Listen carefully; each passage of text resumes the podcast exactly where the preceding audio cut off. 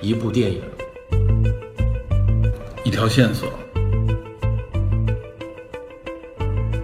带您探寻电影中的科学与知识内核。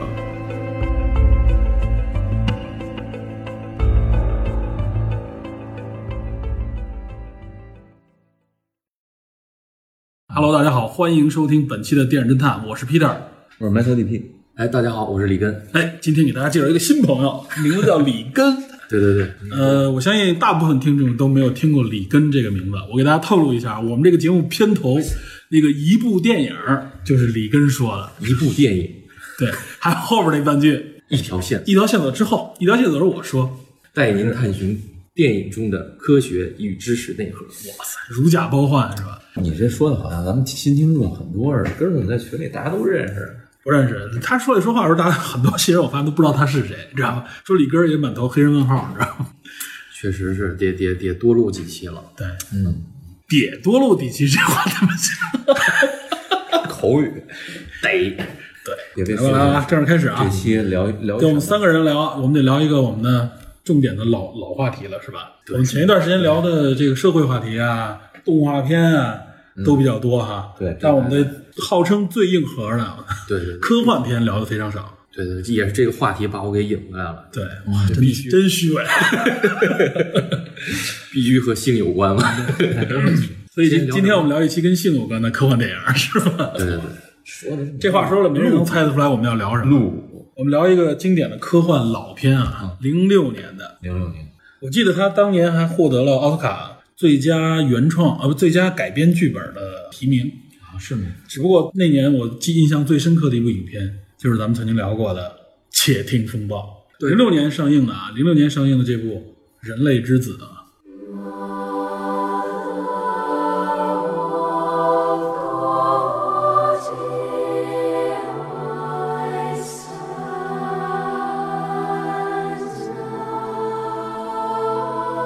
对，实际上这个第七十九届奥斯卡，他是拿到了三个提名，嗯，一个改编剧本，一个摄影，一个剪辑，啊，对，对但是都没有都没有获奖。呃，都没获奖。 《人类之子》算是阿方索卡隆的一个代表作之一了，尤其是在《地心引力》之前。这片儿得了英国广播公司评选的，就是二十一世纪最伟大一百部电影的第十三名。在豆瓣二百五里边也有这部影片，啊那肯定，大家定义定位它为一部科幻片，但我觉得更像一个有政治隐喻的，呃，寓言故事一类的这样《末的。代启示录》对，有点有点那个感觉。而且这部影片的拍摄手法也是当年也算是制造了很多话题，里边隐藏着各种各样的长镜头，哎，那个对追车那段儿，长镜头非常的厉害。那么长的镜头中间有很多给你感觉应该是偶然的那种因素对造成的效果，完全没有摆拍的感觉。正好说一下这篇摄影，嗯，这摄影叫什么？埃曼努尔·卢贝兹基，也是阿方索·卡隆的御用啊，对老搭档了，老应该搭档算，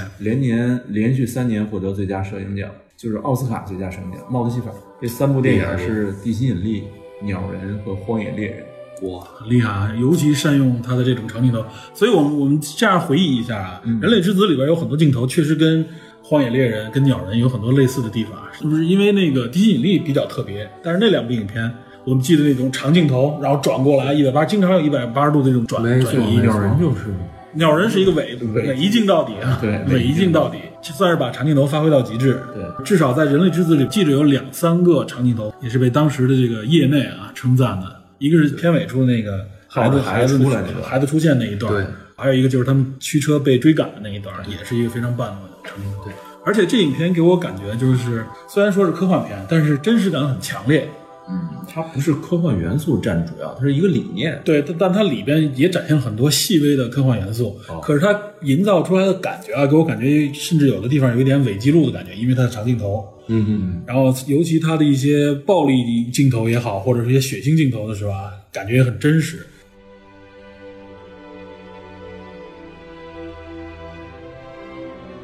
这片儿好像是概念设定是二零二七年，对，二零二七年的英国，英国好像也没几年了，按照咱们现在这个它当时二零零六年吧，所以也就是拍的将近是二十年之后的世界，嗯，他做了一个等于是对近未来的一个预想吧，虚构，虚构预想，但是也是在一种趋势之内啊。嗯，它这个影片啊，因为是比较老了，所以我觉得我们就不详细介绍剧情了。它大概的意思是说，人类遇到了一个最大的危机是什么呢？就是生育危机。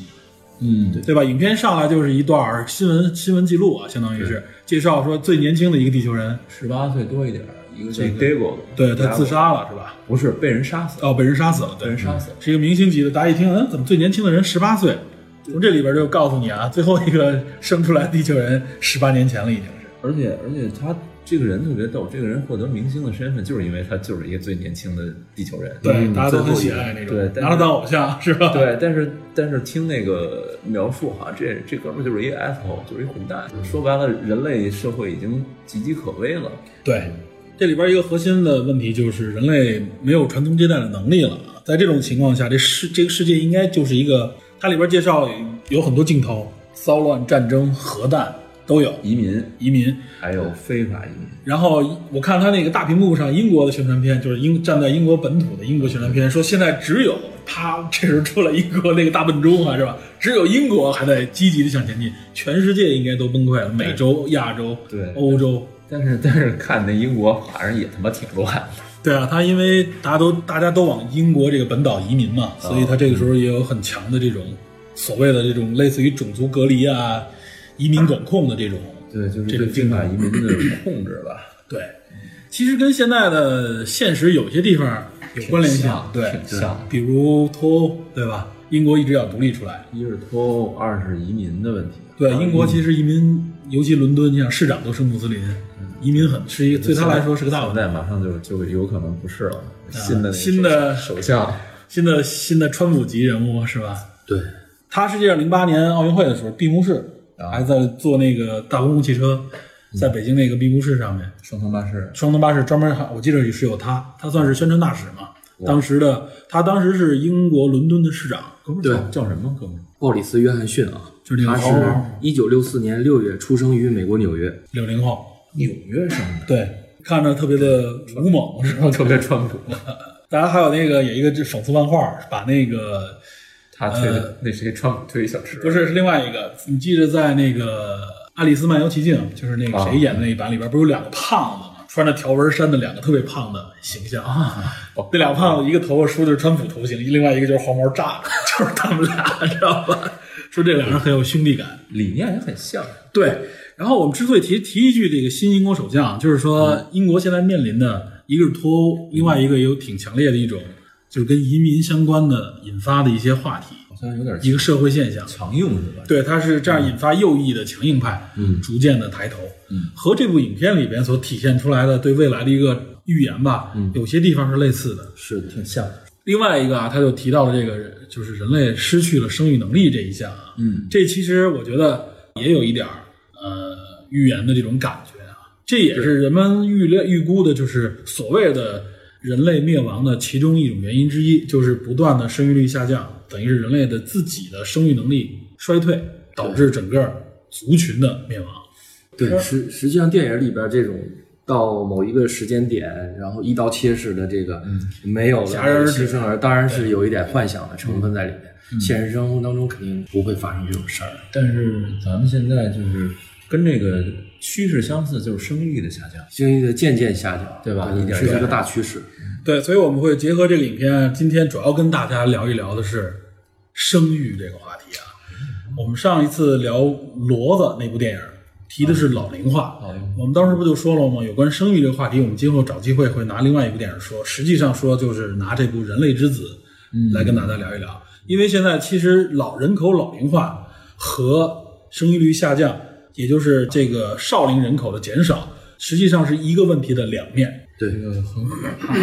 因为它如果按照正就是简单的推演来看啊，就是当我们遇到生育危机、少龄化减少的情况下，那就意味着就是越来越多的人老去以后啊，没有年轻，没有更多的年轻的新鲜血液来抚养这个社会，抚养这些老人。实际上，老龄化危机指的就是新新生人口的相对应减少，对吧？我们上次提说。随着婴儿潮的爆发，对吧？尤其是中国啊，像日本之类婴儿潮的爆发，所以导致中间出现了一个纺锤型的这种啊，中间有一大片人口密集出生，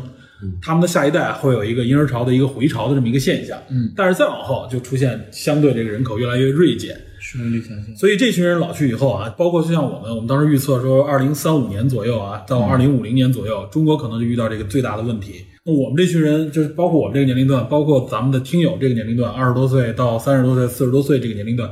逐步的老去以后，退休以后，那么我们谁来抚养？嗯，那么我们老去该怎么办？这面临一个大问题。所以今天我们借这个电影啊，想好好聊聊这方面的话题。嗯我们可能先看一看现在目前这个生育生育率降低这么一个趋势和这么一个从国际到国内的这么一个情况。还是简单说一下剧情，对，结合结合剧结情。合剧情一点一点聊。然后后边我们可能还会谈一谈有关生育， 直接是如何如何生育或者如何这个提高生育率的这方面的话题。还用你教吗？哎，今天这个对不孕不育的 这个这方面的培育课程，我觉得这期这这一期节目可以收费。这期我们我们要贴小广告那这种期我们要踩着红线了，我的天！这不算，救了。我靠，梅花鹿。 这也都是呃，咱们能看到的各个媒体报章上面的这种广告最热衷的一个 宣传话题，是吧？今天咱们也算聊一个热门话题啊。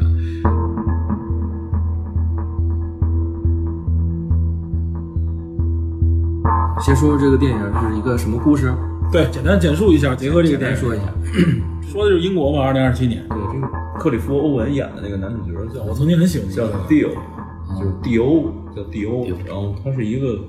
政府工作的人，是吧？对，是个公务员。有人说是他是警察，我看不是。记得他啊当时从他那个对从那部门里出来的时候写的是能源部，我看网上有人说，所以他至少这里说明他是一个政府的公务员。嗯，他在啊，他在买咖啡的时候得知这消息，然后他刚刚买咖啡那个位置爆炸了，对，就是社会很动荡，对吧？对充满了恐怖袭击。这有点就揭示这个生活中这个恐怖分子吧，就是第一次出场的那个、那个样子。制造紧张气氛啊！而且英国其实遭遇恐怖袭击这种事情并不少见，历史对吧？上有很多次，除了因为九幺幺之后的这个袭击以啊外，北包爱括北爱，对，也经常有。所以英国那时候的垃圾桶都不能有那种全封闭的嘛。对对，所以当时他营造这气氛，就是在这种啊，人类已经面临一个，说实话，就是已经是马上即将行将结束的这么一个末日。嗯，这个世界格局，包括英国本土，其实都已经非常动荡的情况下啊，充满了这种强制性的管制和各种各样的恐怖分子也好，或者说是移民造成的这些恐怖袭击，对，这个男主角这会儿有一种心态，就是挺颓废的。非常颓废啊。 对他，他好像看那个意思，说他历史上曾经有一个孩子，对，那边介绍他有他的老婆，现在已经成了一个恐怖组织，一著名的带头人。那个朱莉安·摩尔演的，，对，然后但是他那个啊，那个迈克尔·凯恩那迈克尔个凯恩演那个角色一，个避世的地方，对对对，那个那凯恩是一个画政治讽刺漫画著名的一个人，然后在他家的看他那个贴的各种各样的照片里边，看到他们俩有一个带着孩子的合影。是他是他的朋友是吗？是，原来我以为是他岳父，我以为是他岳父，不知道我不确认是不是他岳父啊，没注意这因为个，后边朱莉安·摩尔有一句话说，你是不是经常替我去看他？应该是岳父，是前岳父吧？应该是对，相当于是前岳父，嗯因为就是前岳父，对嗯我我觉得是啊，因为我不知道那版翻译对不对。然后他跟那个 Michael k a n 两个人就有点末世之后的那种抽大麻，然后老头还养点猫养点狗，但是自己躲在一个小地儿也挺与世隔绝。也挺舒适，对啊，自自自得其乐那种感觉。嗯，后来这个 Dio 就被自己的前妻绑架了，嗯前妻就是朱利安摩尔演的一个为移民而战的这么一个恐怖组织，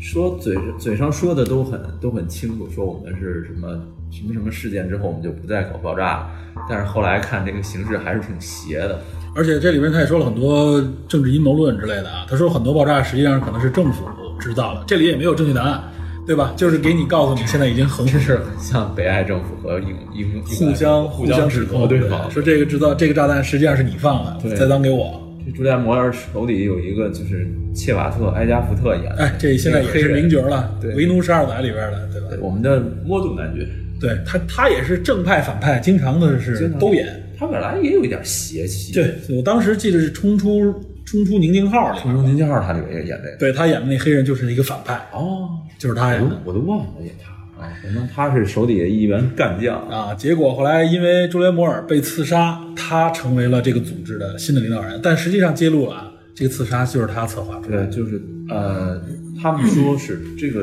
女主角啊，女主角就朱莉安·摩尔演的这个前妻找到他，是让他帮忙找一个通行证件，对他们要、找一个女人，他们要把一个女人送到一个什么组？他说的是一个贝斯希尔，贝斯希尔，然后说了一个人类组织的名字叫什么？你什么人类什么研究所？我记得，就是实际上是为了接续人类的这个根儿总，你知道吗？非正常人类研究中心，有点有点这种感觉，就是人类什么人类生育研究中心，反正是一个科研的一个组织。据说那里边还有人类接续的一个希望。为什么要送到那儿呢？实际上他护送这个女孩儿，非洲裔女孩儿啊，非非裔的移民吧，还是非裔法移民，她应该是个非法移民。实际上她已经怀有身孕，对，他是就是在朱莉安·摩尔被刺之后，他们躲到了一个人的避难所里面，这他个们躲到了相当于那个恐怖分子的基地。基地对，然后这个主角还不知道是怎么回事儿呢，那个女孩把他单独叫到了一个仓库不是仓库，牛棚。啊牛棚，对，牛棚里直接跟他说。为什么他们这些人要玩了命的保护我？其实她是怀孕了，而且她是已经是八个月到九个月了，快要临盆了，快要临盆了。嗯，在此之前，影片给了一个信息，就是说人类为什么失去生育能力？很多人在怀孕几周之内就流产了。对，主要是流产。它里边说的方式应该除了不孕以外，还有就是流产，对流产。而且这个流流产非常夸张，就是最开始的时候是像你说的不到五个月，后来越来越接近，嗯越越来越越短接近，对越来越短，最后索性就不孕了。对，嗯然后这个片中还有那种抗议组织在这举着说这是什么上帝对我们的惩惩罚，对，对吧各种神学组织啊、科学啊、什么政府啊，在里边各种言论。一到末世，这个神教就出来了。嗯对，所以这个主角就明白为什么会有这么一个这个抵抗组织想把他控制在手里，作为一个旗帜，就是你看你们都没有生育能对力，我这儿有一个怀孕的那个小姑娘成了一个大家都要争夺的棋子。嗯妻子。这谁谁拥有对这个孩子的这种控制权也好，或者说是拥有这个管辖权，嗯，谁就可能对后来的这个整个世界啊具具备一个非常大的权利。嗯所以男主也发现了啊自己深陷于这个漩涡之中。为什么他的他的前妻找他，而且跟那个黑人小孩说说只能你只能相信我前夫这一个人，其他人说白了你都不能哎，相信。对，其实他这个朱元璋演这人还是有一定的度嗅觉。啊对他意识到，反正自己可能也不安全。对，这个男主角在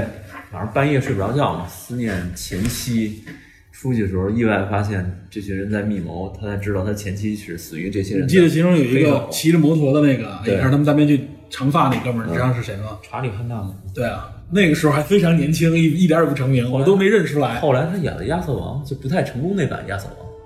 还有那个什么《环太平洋》，他出的名啊儿对《环太平洋》他是一下成为了一线主角主主角对。后来他演了《亚瑟王》，演了几部可以说是剧情片嘛，硬汉型，硬汉形象。对，在那里边演的是一个小痞子，啊，明显暴躁大长毛。对，暴躁长毛小痞子。这部影片里边，我们能看到啊，就是他拍摄的风格，就给我感觉有的地方很像纪录片似的，很真实。嗯这几个演员的演技，我觉得也非常好。我觉得这确实是阿方索·卡隆的能力啊，嗯，他让这个影片的质感，让这帮人的表演，就给你感觉特别真实。我觉得可能也是阿方索·卡隆本人导演的特征，他对拍片子都不是写实像。对，它不是我们主流的，啊就是传统的好莱坞套路那种。对，好莱坞套路，就你要想拍这么一片儿，肯定这个会在人使用的物品上面或者其他方面更多突出科幻元素。然后在有些台词方加上传奇面，方面对，在有些台词方面呢，对可能要更树立一些传统的这种镜头，给你树立主角啊、配角的这个位置感。但这片儿就就就主角就是一普通人，这里边给我感觉，主角也就是也像一个怎么说呢？有些人说像公路片，就是一直在逃跑的那种感觉，啊，颠沛流离。他公路片儿我觉得倒不像，因为公路片儿是一个有有有发现自己有一有一成长公。路片主要是从角色看，就几个角色困在一个环境里。他这里边的感觉就是说，他在逃亡的过程当中啊，在这个小女孩身边的人嗯，都没有善终，包括他自己到最后，对吧？我这就剧透。这无所谓，咱们就说一下，简述一下吧。就在这个逃亡过程当中，经历了各种各样的磨难，嗯有各种各样的人帮助他们啊，有些人是主动帮助，有些人可能说是被动的，而且甚至是无意识的帮助他们啊，也有也有些人想加害他们，有，对吧？这个过程还是非常紧张，而且给你感觉，给我们一种感觉就是，是就像一个很奇异诡谲的冒险。对，一是他的镜头吧，就那种感觉就像随意扫街似的那种摇晃。很真实，对嗯然后，跟踪，跟着主角跑那种。对，二是说他那个全程也没有太多的配乐，嗯，没太多配乐，反正我他没有给你感觉有那种电影的对紧一种张感或者有那种戏剧感。对，更像是一个描绘真实场景的一个片子。嗯，而且我注意到啊，它这里边虽然说科幻元素展示的不多，但是在一些细节上展示出来的啊，还是很有味道的。比如像车辆，就车辆上面还都有那种屏幕啊，在零几年的时候还不太流行，它那个时候每个车上面都有一些屏幕有定位， GPS 似的，而且在它车窗上有那种反光型的指示信息，对吧哦？比如指示这个车前面有有这个路障，是这就么出现这个惊叹号。这个现在现在也有，现在有就是苔日藓日系嘛，车，啊对，嗯，就是它反的，但很小，一般告就告诉你，比如说车外温度，现或者说是油量什么，样的？就是在这个驾驶位的这块挡风玻璃上面对啊显示，而且很靠下面。对很靠下的。它那个卡显示的比较靠上，全息的是吗？那种只靠反光。现在百度地图有一那个，是吗？就是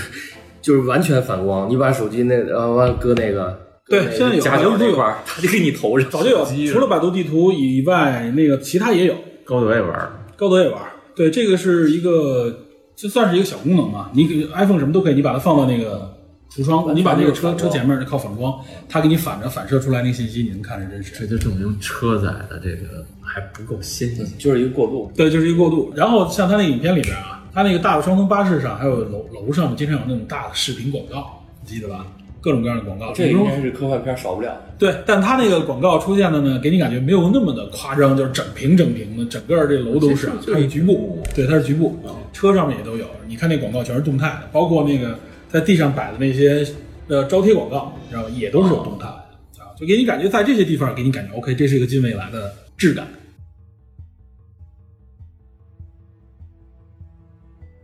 然后这个编剧确实巧妙，就就巧妙在它这个大背景啊这种危机之下，嗯，给人一种是营造了一种呃跟以往的危机不太一样的一种感觉。无论是咱们之前聊过的各种各样的危机、末世啊，像这种说遇到了生育危机的这种情况，还是这影片应该算是第一次，少，很少的。没什么印象。对这片儿整体的这个拍摄都灰不溜秋，对他给人感觉就是很灰暗对，吧？一点儿都不没有明特别明亮色彩。对，没有那种彩色，只有到那个麦凯恩那个那个那个谁，家那个对，他到他那个森林里边的时远的时候候啊，因为绿色比较多，看着还比较有质啊感。嗯会不会是雾霾导致的？伦敦雾吗？对，伦敦雾，它那里边你包括最后那个结尾，那个雾也很啊还深有。是吧？所以咱们就要谈一谈它这里边影射的一个现实吧，嗯，就是人类的生育危机。生育危机实际上咱们上次谈过一部分啊，就是因为婴儿潮之后人育生育率下降。关于生育率，我还特意查了一下一个数据啊，这个生育率确实，它无论是国内还是国外，它呈现出一个趋势来，就是它和这个 GDP 基本上成反比，对就是 GDP 越高的国家，生育率往往越低，对，社会越发达，社会越发达的地方生育率都低，了解详细。这就指明北了欧是北欧和非洲，对，啊这就指明了是不是？哎，这还北欧还真不完全一样，啊这就指明了是一个大趋势，是不是说随着人类社会的发展越发达，哎，这个自己的生育能力越下降？我们看一看这个生育率数据，总之啊，嗯，一八年的这个生育率排行，嗯，排在第一的就是一个非洲国家尼日尔，嘿，它的生育率是百分之六点三五，一个人生六，不是不是一个人，两个人啊百分之六点三五。咱们上次提过啊，这个国际叫叫做生育更替的这个标准的这个生育率啊，应该是二点一。对对，先进国家据说应该可以二点零二左右就可以了。嗯，说但是对于相对来说不太发达的国家，比如像也举了中国，啊，中国自己例子，说认为中国自己应该达到二点二才可以，因为可能说是这个夭亡率也好，或者说这个其他各方面的因素啊，你只有达到二点二才能保意外对你才能导致这个整体生育人口水平不下降，取得一个平直的这种发展啊。但其实全球的整体生育率都在下降啊，因为在战后曾经有过二三十、三四十的这种生育率啊，因为当时那特殊环境，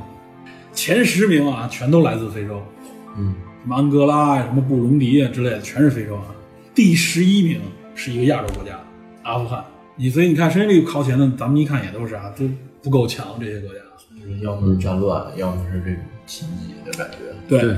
然后到第五十二名，嗯，是菲律宾，它的生育率已经达到二点九九了，已经不高了，只有二点九九。菲律宾啊，然后这里边有一个国家，我们认知的传统算是一个很强的国家，以色列，它的生育率很高，达到二点六三，排名第六十九。这是以色列，以色列这是一个在发达国家里边，我们我们公认嗯的比较发达的国家里边，非常靠前的一个国家了。四月人少，全民皆兵而且。而我们对以色列跟他的政治啊，跟他的整个环境有关，包括他的宗宗教它环啊地境，缘环境在那摆着，所以他要求自己的国家一定要生育必须得高。以色列这个国家说两句啊，它为什么生育率高？他们国家对这个体外人工受精，嗯，也就是试管婴儿，嗯，的费用基本上是全报。哇塞！就是说这个费用基本上你只要想要，除了可能就公你到公立医院应该是整个全部报销，据我所知，就是试管婴儿在国内不便宜，是一个收费的高高项的。对，而且成功率也并没那么高。成功率不高，试管婴儿成功率差不多只有三成，对，在在最后生育啊，因为我我有亲属，有这么低吗？对，试管婴儿真正最后成三这个成成功我不知道，我不知道，反正就是说，如果双方某一方可能出现某种什么问题的话，国内啊，国内试管婴儿就是要反复试好几次对，一般我听说过有过试过六七次才成功的，啊，那那有点多，我我一般至少两三次。对我亲戚朋友有就是试个三次左右才行，但是我一次失败了，隔多久可以再试？哎，我发现李根特别关心这个问题啊，是吧？这没有什么隔多久，它主要其实是什么？就是试管婴儿啊，它主要原因是就是生育，主要说实话是男性的问题居多。男性问题是什么？就是精子质量不好，或者甚至是呃精子数量非常少。那么 OK，那我们去用这个呃采集的方式，然后把它这个个体养成，然后最后和这个这个卵子结合形成受精卵。而且对女性来说伤害其实是挺大的。没也没有特别大，其实没有没有，不是，就是他取卵的这个，它取卵是打要打这个催卵针嘛？对这问题也不大，没有什么，其实没有什么副作用啊，这个确实没什么副作用。但是有一点啊，就是呃，原来的这个试管婴儿啊，它因为导致流产，其中一个原因是女性卵子的问题嗯，占百分之九十以上的原因啊，就是实际上啊，男性卵子、男性的精子有问题的话啊，是生不出来，因为你没法受孕，没法受精。但是女性卵子问题导致什么呢？就是导致这个婴儿早产、夭亡哦，因为它卵子上有缺陷，比如说它的这个基因链有有问题，其中某某某条链有问题，或者说反正就是它的卵子质量的问题导致婴儿夭亡，占九成以上，百分之九十，知道吧？所以过去早期的这种啊试管婴儿呢是不能解决女性卵子这个问题的，哦，只不过现在据说第三代技术啊，它可以先筛查卵子的这个问题有没有在基因层面上的问题，这样的话等于又进一步提高生育的这个成功率，你知道吧？ 这是以色列，我们说两句，从这以色个列这政策挺好，以色列政策不错，所以接着再往下说啊，咱们熟知的人口大国啊，即将的超过中国人口大国印度印度，它生育率是二点四，并没有想象中那么高。二零一八年它基数多呀，对，基础多二点四啊。呃，然后呢，嗯，将将达到这个世界人口迭代的这个标准数值的是秘鲁，它排在第一百零一位，秘鲁二点一。有一分界线。嗯，对。然后这个时候才出现欧洲国家，欧洲生育率最高的国家是哪个国家？东欧，整个欧洲，那不是你知道这会怎么猜那么多？猜一下，看你们能不能想到，我猜是东欧，是一个著名的欧洲国家。俄罗斯、德国，俄罗斯非常低，德国也非常低，奥地利。法兰西、法国，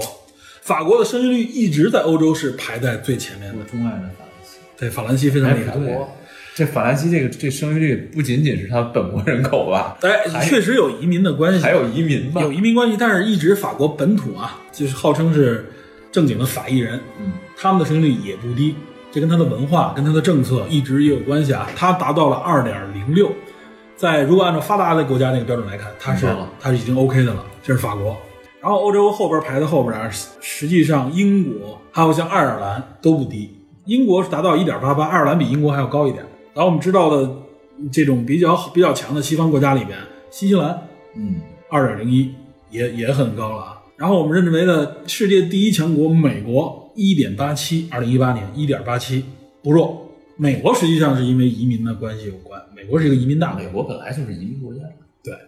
然后啊，我们提到的，我们所熟知的，原来节目经常提的日本很低了。很低了，一点四二，这就很低了啊，一点日一点四二排，它统计了好像是两百二十四个国家啊，就能统计到的两百二十四个国家，日本排在第二百零九，我只有一点四二。然后韩国、日韩，咱们后最后再说中国啊，韩国只有一点二七，排名第二百一十九，这就已经是最后我了。没想到这么低，韩国非常低，韩国这个原因回头我们也单独说一下啊。然后呢，有统计的最后一名是哪儿？哦这我没想到，啊是新加坡，只有零点八四。新加坡那么小的地儿，啊，对他对生育这块儿管理的不太好，我觉得对，位置太低了也。零点八四。然后，因为它这个是统能统计的国家和地区啊，这里边实际上包含了香港、台湾之类的地方啊地区但我们把它算到中国里边，首先是先说中国，中国排在第一百八十一位，二零一八年的官方统计数据是一点六，很低了啊，一点六。这其实，在整个全中国的城市之间的对比里边，城市、省市、地区里边的一点六已经算高的了。北京嗯，北京零点九，上海零点八一啊，这也是一七年的一个数据啊。这个数据我看到挺多的，但北国内的数据好像不是特别的清晰。号称排在最前面的是山东，一点七五人口大省，人口大省，最山东最支持二孩政策，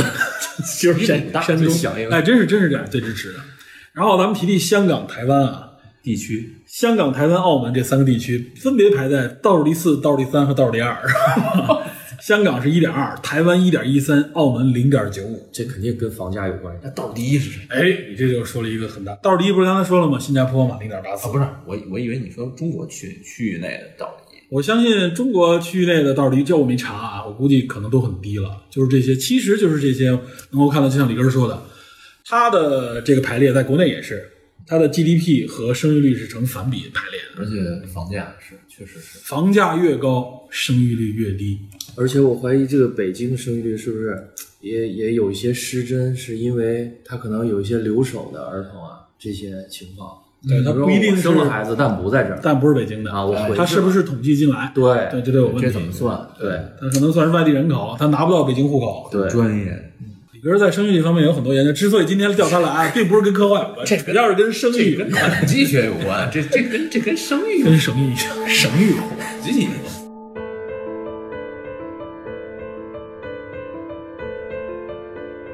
咱们在这个分析生育率低这个问题之前啊，先说一下有关于生育相相关的一些话题。主要其实刚才说了，就是生育率低有几个原因，咱们社会原因往后放。嗯咱们先说这个生理上原因，刚才已经说了几个了啊，就是流产，首先算是一个啊，自然流产或者也好或怎么样，比如说高龄产妇，对吧？这都是说女性的，比如说有流产史，然后呢，生活环境当中有这种啊，比如说像吸烟啊、喝酒啊，甚至吸毒的这种情况，不良生活习惯不，良生活习惯，肥胖，嗯，肥胖也对生育这个正常分娩有影响，是的，是的。肥胖、糖尿病这都有影响。糖尿病，我嗯，肥胖为什么会有？那女性肥胖的话，它会直接导致她的这个雌性激素降降低，对，就是肥胖其实有挺多的对生理所上以的影响怀孕的几率会降低。怀孕期降低。哇塞下一话题，哎，你作为一个胖子，你怎么能这样？下一话题，这段掐掉， 天，啊一定不能掐。然后咱们不是说了，我刚才说了染色体异常啊，染色体异常里面就是导致流产的，就女性实际上占九成以上。然后另外的，实际上剩下的百分之十是由于丈夫的这个精子携带的遗传信息上面有问题，或者就是其他一些原因啊。这个实际上这个在流产里边，这个在男性的这个影影响因素低，有有这么大差别？对，呃，卵子起到的这个作用更大一点啊而且所以从所以从统计上来说，但男子其实精子上有问题的，啊，更多表现为不育，嗯就是无法促成受精。那么受精如果成如果成功了，咱们不是刚才说了吗？就是得靠人工受精。人工受精主要是给男性提供了一个方便的手段。其实就是一想，那个咱们纯从生理来讲，一个孩子要诞生也挺不容易，非常不容易，受精、着床，还得位置还得对，对吧？你要弄一宫外孕还不行，对，十月怀胎嘛，将近十个月，九个然后多月嘛，啊对这这期间还得不停的去，还有什么唐筛之类的，嗯， 对，对吧？还得各种的去甄别、去鉴别，然后呃反正当个家长确实挺糟心的。就这还只是开始，这块儿 DP 有发言权，DP 是这个没事，就说就说就说当父母，就从呃生育的角度讲，嗯然后从孩子这个这个出生这个前期这段儿，作为家长来说，确实是挺累的，挺糟心的，啊非常累。这个就提提到另外一个问题了啊，就是生孩子除了可以说在生理上的这个对我们的挑战以外啊，更多的现在生育率低是因为社会原因，对对吧？社会原因就能有很多个方向。嗯，就刚才像你说的，父母的这个成本，无论说是体力上的还是物质上的时间精力时间精力，对吧？影响特别大。这个实际上是我们熟知的亚洲一些国家生育率低的一个主要原因。我们原来提过日本，大家就是低欲望社会，就不愿意，就是没有生育、传宗接代的这个欲望了，已经是不起。对，对，就是说这个生育生育意愿，生育欲也很低。现在你问问年轻人啊，新婚本来现在结婚的就相对少了，少了。然后结婚生子这一块，大家都是说啊，那么就意味着女性至少可能得有很长一段时间不能工作。三年左右，真的，其实就是你完整的从孕期开始备孕，然后再到孩子刚嗯怀孕生对再到孩子生育，对生育，再到抚养到两三岁，两三岁，咱们排除老家帮忙大爷这种最常见的情况。那期间，如果孩子有病，你得不停的请假，然后照顾好了。这这期间，咱们从这个角度讲，企业不愿意雇佣，虽然是不这是不对，法律上也违法的，违法的，虽然但是违法的实际上但是是一个实际经营上者确实也是挺挺难的。对我我雇一个人三年不来了，对 我去那个，我去那个有的地方企业去去去谈事儿的时候，大一点企业弄一育婴室，对对就就随时上那里去去喂奶或者什么之类对的，这都是有这种正情况规的。对，这是正规的，而且现在不是明确规定不允许再有生育歧视，对吧？对因为这很多，其实我们知道很多公司人事部门啊，在这个面试的时候都会明里暗里的来了解你结没结婚啊，哎结没结婚，多大岁数，孩子多大了，哎要不要孩子啊，对不对？孩子多大了？甚至你准不准备结婚这件事情，它都算一个他他是作为企业的角度讲，咱能理解吧？虽然是不合法，咱能理解。但是你换到说咱们，如果你是备孕或者是当父母的话，对于你来说，这就是时间和精力成本，而且你还要面临企业随时有可能跟你产生矛盾。对，嗯，这个间接的指向一个什么问题？企业实际上这个压力应该部分的由国家和社会来承担，也就是通过企业对这些育龄的产妇也好，或者对这些准妈妈们进行一定的补贴，对吧？也只有这样，这也就是你国家只有倾斜一些力量嘛，对生育的这个保障，大家才能愿意生育。按理上来说，应该是按理上应该是这样，所有的现在世界上主流的国家们都这么呼吁，包括我国法律上也有，然后对吧？但是也在制定相关的这个政策，但实际上落实起来很难，成本很高。我们上次节目里边提哪吒的时候都说过，这个孩子一岁到六岁期间，从零岁到六岁吧，这个期间父母的陪伴是最重要的，对父母的教育。那么如果我们按现在来看啊，都九九六工作制，你回到家可能吃顿饭。吃饭的功夫都没有，你只能靠外卖了，对吧？你哪有时间还陪孩子？对，就算你还有生育的这个时间，你也没有这个养育的体力， 体力没这个精力和这个。你指的体力是指后来的事儿是吧？对，回去基本就想睡觉了。哎，一说这个啊，其实我我想补充一点啊呢，就是说为什么我们刚才把生育意愿降低这件事儿，核心还是归结于这个经济问题啊，就家庭的经济问题。就是说呢，呃，有一些人呢，他是他是实际上身体没有问题的。嗯，我说身体没有问题是什就是么从什生么理上意思啊？就是说他这个呃，男方女方都去医院做了检查了，嗯，呃，精子卵子都没有问题，嗯，但就是生不出来，为什么？而且我觉得这个那是我觉得这是这是经验不足，这是不是不是，他就正常生啊，认为接吻就可以生，怀孕的时啊候不不不不，该该做的都做了，而而且该做的都做对了。对对，都是加班加点的， 但是就是生不出来，为什么？我觉得也就是说他这个社会压力过大，工作压力过大压力过大哎，这个就是真的另外一个就生不出来这是另外一个问题，这这这最开始的时候我就是，导致我就是导致是吗导致女性不育，其中一点就是压社会压力，就就是压力啊，不说社会压力，就是压力男方本女身。方都是。就是有说有这种产后抑郁吧，其实产前或者说生育之前有这种抑郁情况的时候，有直接影响怀孕、生育，对啊对吧？啊，所以我觉得这个工作压力还是最后落到这经济上，对，还是经济工作，啊，对，因为他的压力往往实际上，比如来自家庭的，你为什么不生，对吧？对这个你们为什么不好好的弄把这个家弄好？实际上指向也是大家的一个生活成本问题，嗯对吧？前两天我看那个朋友圈儿发了一个电视剧的一个小片段，嗯，那个是韩童生演的一个角色，我不知 道是谁，指着他闺女，就是说说你这个条件，他闺女本来是一名演员，说你这个条件也不算好，要么你找一个合适的男的，金龟婿，嗯，啊，来回来，咱这叫招商银行，要么你就凑合结个婚，生个，赶紧给我弄个孩子，我我玩玩啊，他的原话玩玩，这叫膝下承欢。他就是说，现在老家儿很多都是这种心理，这个中国传统里边有对嘛，对什么是不孝有三，无后为大，无后为大我。要一个儿媳绕儿儿孙少绕膝嘛，对吧？我要这么一种天伦之乐，哎三世同堂，四世同堂，哎，觉得要他要这么一个东西，但是那个是农业社会的时候，对，哎，咱们现在不是这个状态，社会发展也变化，商业社会、农业，咱们现在是贸易社会、信息时代，对，但是咱们现在很多年轻人的想法跟老家是存在的区别的，嗯，这个就很难搞。哎，刚才李根说的那个啊，就是除了这个以外啊，其实我觉得你是不是说说的这个年轻人里面有另外一个问题，就是咱们说俗一点，就是啪啪的次数太少了， 对吧？有质量的啪啪的次数太少，或者说是。这个你也很难哎，。这个有统计，这个是有统计数据的。这个数据这个全球平均，不是你你知道在吗哪？儿来的数据？不是，这真的是能查你到。是在 P 站拿到的？ p r 是吧？哎呦呦呦呦不是这！P 这站个 P 站现在据说是一个特别大的一个大数据来源的一个网站。你你 你你在这里边，待会儿咱们再不要说，待会儿咱们再说，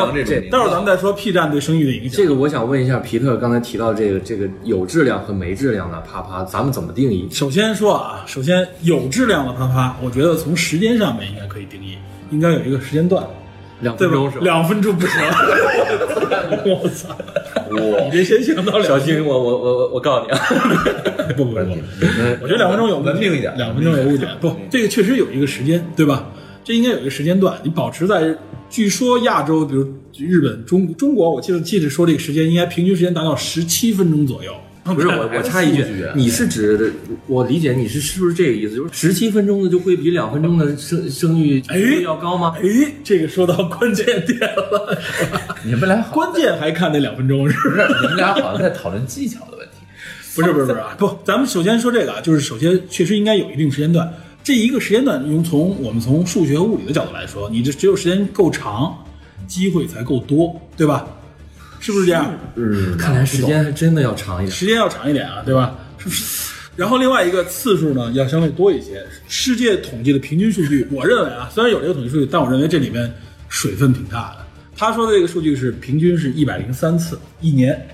他这个应该统计的是一个年龄是一个年龄段，那是基本上三天来一次，三点五天来一次，对，三天到三点五天来一次，就一周至少你保证两次吧。大家一算，哇塞，上一次可能还是在 我们说的这个啊，就是他说他这个数据指的是年轻人。我和 DP 都陷入了沉思。 好好听，我们这是个严肃的节目啊，好好听啊。不是你不要聊这个。 然后，然后据说中国的统计啊，达到了九十七次，一年啊，对，一年平均九十七次。我觉得这个数据很有水，我想问这很个，多人是本着吹牛的这种状 他态。他这个数据的这个基数，这个量有多大？这个是他这个是抽样调查，而且呃这他不可能是这这个个这个样品量有多人大？群分布是多少？这个没有详细的数据解释啊，但我认为这种数据就是凡是跟人有关的统计数据，尤其很多东西靠回忆、靠主观的想法的时候，并不准确，知道吧？但是你在一个足够大的数据上的时候，能说明一点问题。因为另外一个国家，我们的隔壁日本，它的平均次数就大幅度下降，它一年平均次数只有四十，只有四十五次，知道吧？我这很低了，是吧？他指的是日本的低欲望、低欲望社会指的就是这个这个欲望很低。这个数据只统计跟那个伴侣的吗？跟其他人的风俗业，性行为，那那一个人的这这不算。一个人不算。哎，这里边说了，有可能我认为啊，啊不，他这里边指的就是情侣之间和有情感关系的，你这付费的之类的肯定不算。然后另外一个就是 DIY 的肯定不算，对吧？是吧？是这个意思吧？是。哎，刚才你们提到 P 站。其实跟 P 站这种现象啊，我觉得有原来我就看到过有这样的分析啊，就是类似的这种，就是网络上面这个 cyber sex，嗯，我们原来也提过啊，它实际上是对人类的在真实这个社会当中、真实世界当中体验这个性的这个，无论说是欲望，还是快感，还是各方面，都大大的被削弱了，因为网络这个这对个啊层面。它有一个释放空间，这肯定一个是有释放空间、占用时间，另外一个，他说话说白了，你和现实当中是有距离、有差距的。就像我们比如说情感剧里边啊、偶像剧里面看，哎呀，公主王子的这个爱情，你把它投放到现实里边，你对现实的爱情肯定都是提高了你的确值，提高了你的这个，可以说速，或者说是调高了你的胃口。嗨点吧。对，跳吊高了胃口。你经常天天看的都是对吧？嗯，对吧？这顶级料理，回过头来是这个，可能面对自己面前的这个家常菜，有的时候感觉就是不是那么的尽味 尽兴，是吧？我们怎么聊到这么死而不明的呀？我去，我们这聊的是学术，咱们是一个严肃的，咱们这是个严肃的影评节这目。这个问题挺复杂的，因为你看哎，了之你后跟，这边有话说，咱们自己听听。 因为因为你看了之后，你肯定想想对吧？那那你这个但是就按说应该是提高这个生育率，关键是，首先你是不是在这个什么之前看的他说？你是比如说你准备的时候你要看，哎，这个是有提高的这谁个，会在那个之后看这种东西？不是，就是说你中间这个，比如说，哎贤者时，间打个我们打个比方啊，打个比方，比如说李根儿是吧？嗯，和另一半打算，OK，我们今天趴一下，趴一下之前我们先看一下，对吧？嗯情绪这个可以，这个提高情趣嘛，这属于情趣一部分。但是有多少时候，现在的所谓宅男宅女们是用这样的方式呢？嗯，对吧？对主要问题他就是这这个些单身的人，对单身的人也好，或者说是或者说是一起的人，你们有几个说夫妻一起有有这个之前，大家来欣赏一下这个的习惯。小爱好，这个小爱好其实没那么高，大家往往都是，哎，有的时候睡觉的时候，一时兴起，对一时兴起也好，或者说是这一天躺在床上准备休息的时候，啊往往可能其中一边已经开始打呼噜了，对吧？ 哦，一味的一皮克太有生活了， 把自己的隐私都暴露了。我们所说的这种情况很多，咱们看很多，你像包括像《Sex City》里边那个，我记得那个《欲望都市》叫老片儿了，对吧？和《France》那时候是同一个时代。开心，它里边记得我记得有一集不就说她那一个女的特别的对她男朋友意见特别大，就说她居然在那什么的时候，她男朋友睡着了，这一点特别的，这完蛋了，这对吧？聊到所以说这从另外一个方面啊，就是从欲望的角度，聊到高欲望，就欲望角度啊，过历史去性你你想想，过去啊，人类社会啊，说白了，你只有在家庭里边或者在婚姻当中才能体会到性的时候，这个性是多么的神圣也好，或者说是多么的稀缺，对吧？或者你只能花钱去。但现在有了网络传媒，嗯真的你想想用，说白了，涉及跟性有关的内容太方便了。现在太多的年轻人，咱们这一点我觉得虽然没有相关的统计，但我相信越来越多的年轻人，年龄越来越低的年轻人，甚至儿童可以接触到这方面的内容，对吧没错？我们现在包括像在二次元里边呢，充满了这种各样各种各样的性暗示，对吧？很多内容我们看，包括像什么，你不能说这是二次元的事儿。嗯这不是二次元，我就说这种信息你，你你在文化的背景下，在对很多它是地方都有它是无法隔绝的。你只要信息传播快，大家对这东西感兴趣，这东西就会传播越多。它跟具体某一个领域没有直接关系了，嗯就是这个东西是会自然渗透进去的。但是但是我想我你你说啊。你说，你说，我我想，我们就是说，刚才聊的一直是性行为，嗯而性行为并不等于生育，嗯，生育的前提是是在生育的前提。是一性个行为必要条件。对吧？我们总不能以后我们的生育归生育，性行为归 性行为，就是这两个如果完全割裂开的话呢，人类繁衍完全成了一种工作，或者是完全成了一种，就成了人工体外受精了嘛我，对我吧？我是试管婴儿说，了。有一些就是 没有生育意愿的人，但是他可可能很痴迷于性行为。嗯，对啊，有这种人。对这种咱们原来也说过啊，就是从 DNA 的角度，从从基因的角度，咱们原来说这个自私基因的时候就说过，这是任何一个物种它的一个原动力就是传播自己的信息，对吧？一代一代传下去，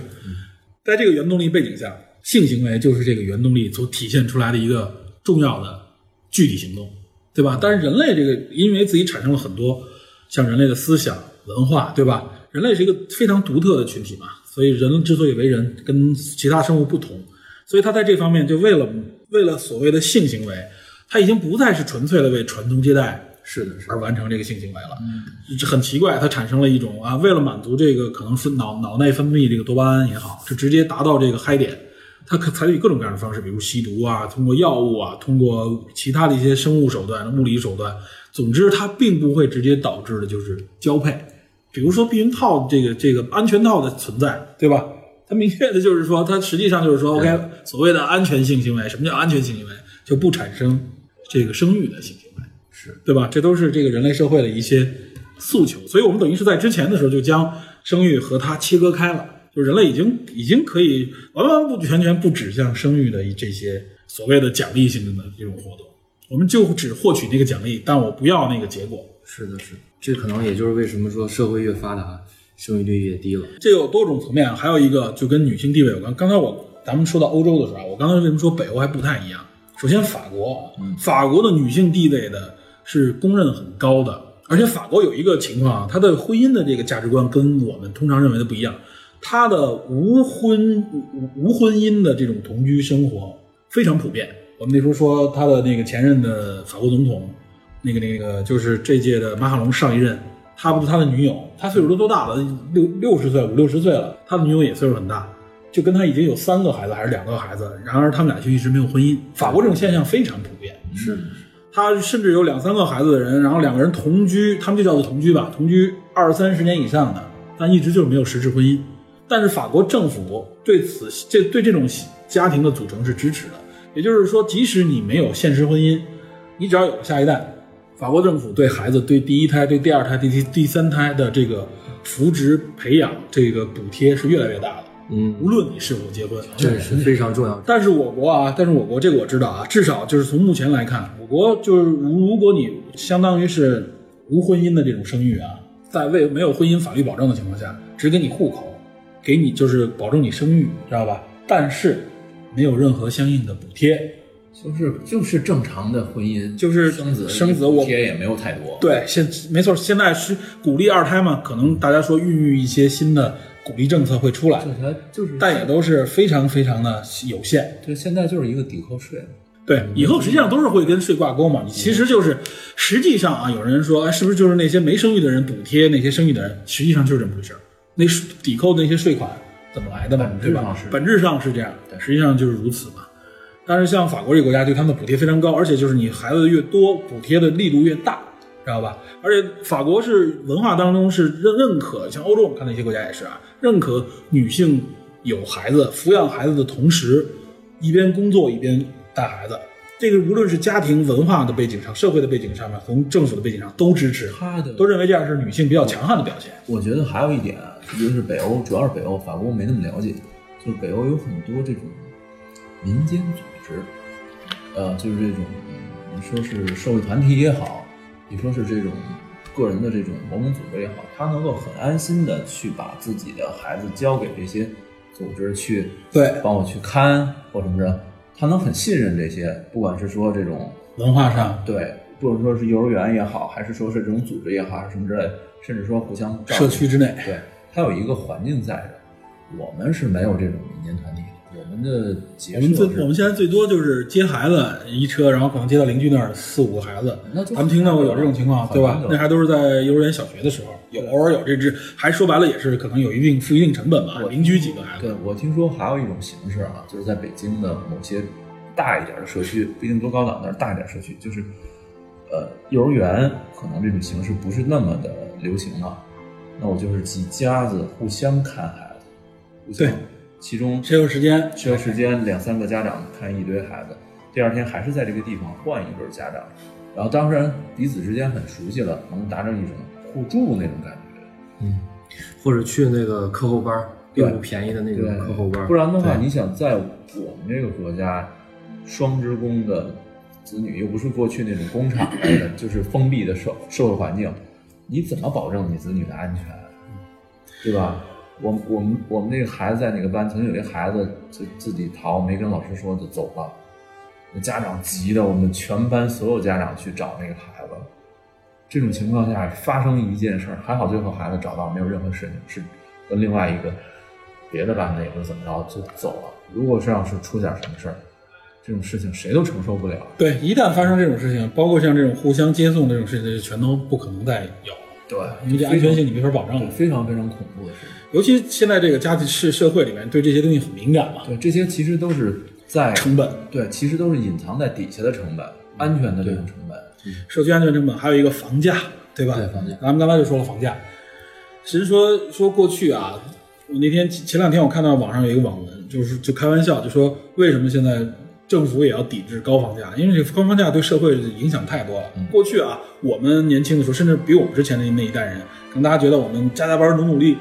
我们三五年买一套房，对吧？做个首付应该问题不大。好几十年前了，十几年、二十年前其实就这样。然后呢，再过一段时间，十几年前，大家还是说我们努努力，两个人一起啊，对吧？加上家里人再补贴点儿，我们努力工作。掏空六个户口。对，然后我们六个钱嗯包首付一个首付一个房，那时候可能几十万上百万的首付，嗯对吧？我们还能够养活一个家庭，养活一套房。有了房呢，有了家，我才能生育嘛，对吧？大家有空间。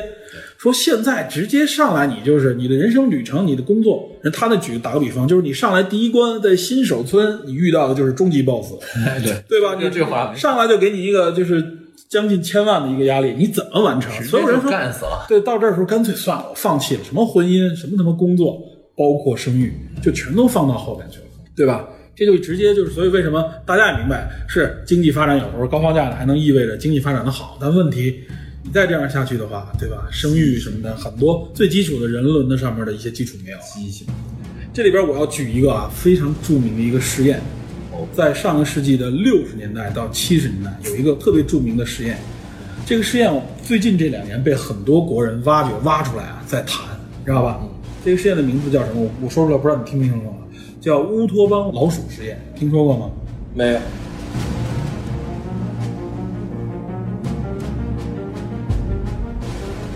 他是这个上世纪的六十年代，一个叫约翰·卡尔霍恩的这么一个，实际上他是一个社会学家，他是一个生态生态学家，也是科学家来的啊。他在他从五十年代到七十年代连续做了三次大型的老鼠实验啊，因为他发现，因为老鼠呢，整个的老鼠的这种社区社会结构，老虎的很多生理状态和人很类似，它可以模拟一个微型社会啊。他就制造了一个，我讲一下他第三次实验，他制造了一个环境，这个环境里边有几个条件。首先，它这个环境里边这个大小差不多是两点四米乘两点四米，高一点四米左右的这么一个空间。嗯，空间里边提供足够多的食物和水，这水和食物无穷。然后呢，它理论上这个空间里可以支撑多少呢？这是它第三次实验，可以支撑三千八百四十只老鼠。我勒个去！理论上可以支撑那么多老鼠生存啊，这食物和水。然后它在一个相对封闭的环境里边啊，它首先没有外界环境的压力，没有气候的变化，嗯，没有天敌，嗯，然后它因为它也要筛选，没有疾病的传染，它放入四对老鼠，因为老鼠咱们不是说嘛，你你一对老鼠过一段时间你看嘛，就一窝一窝的出来了，繁殖能力很强。他开始做这个实验，网上很多人谈这个实验，说这个实验特别恐怖。他这个实验实际上一共做了一千五百八十八天，将近五年时间啊，四年多的时间啊，将近五年时间。一九六八年的七月份到一九七二年的十一月份啊，就四对老鼠，就四对老鼠啊。它一开始第一阶段是从第一天到第一百零四天，这叫第一阶段。这四对老鼠开始慢慢的生养，哎，开始越来越多，占据这个区域里边各个不同地方，因为下一代开始嘛，要找嗯找新的这个居所。然后发展到第二阶段是从第一百零五天到第三百一十四天啊，这个第二阶段叫做飞速发展阶段。这飞速发展阶段相当于什么呢？是每五十五天的老鼠数量翻一倍，五十五天翻一倍。我天，它到第三百五十天的时候，老鼠达到了六百二十只。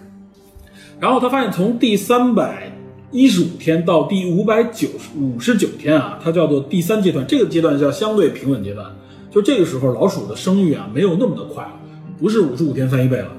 从第三百五十天开始，差不多一百四十五天翻一番，一百四十五天翻一番。但在这个时候啊，老鼠你会发现啊，好像已经分出了明确的阶级，因为它里面分了各种各样的不同的区域，画了好几个区隔。人类发展史，哎哎，他他就模拟这种社会嘛。他说有的地方的老鼠啊，相对享用的这个位置和空间就更多，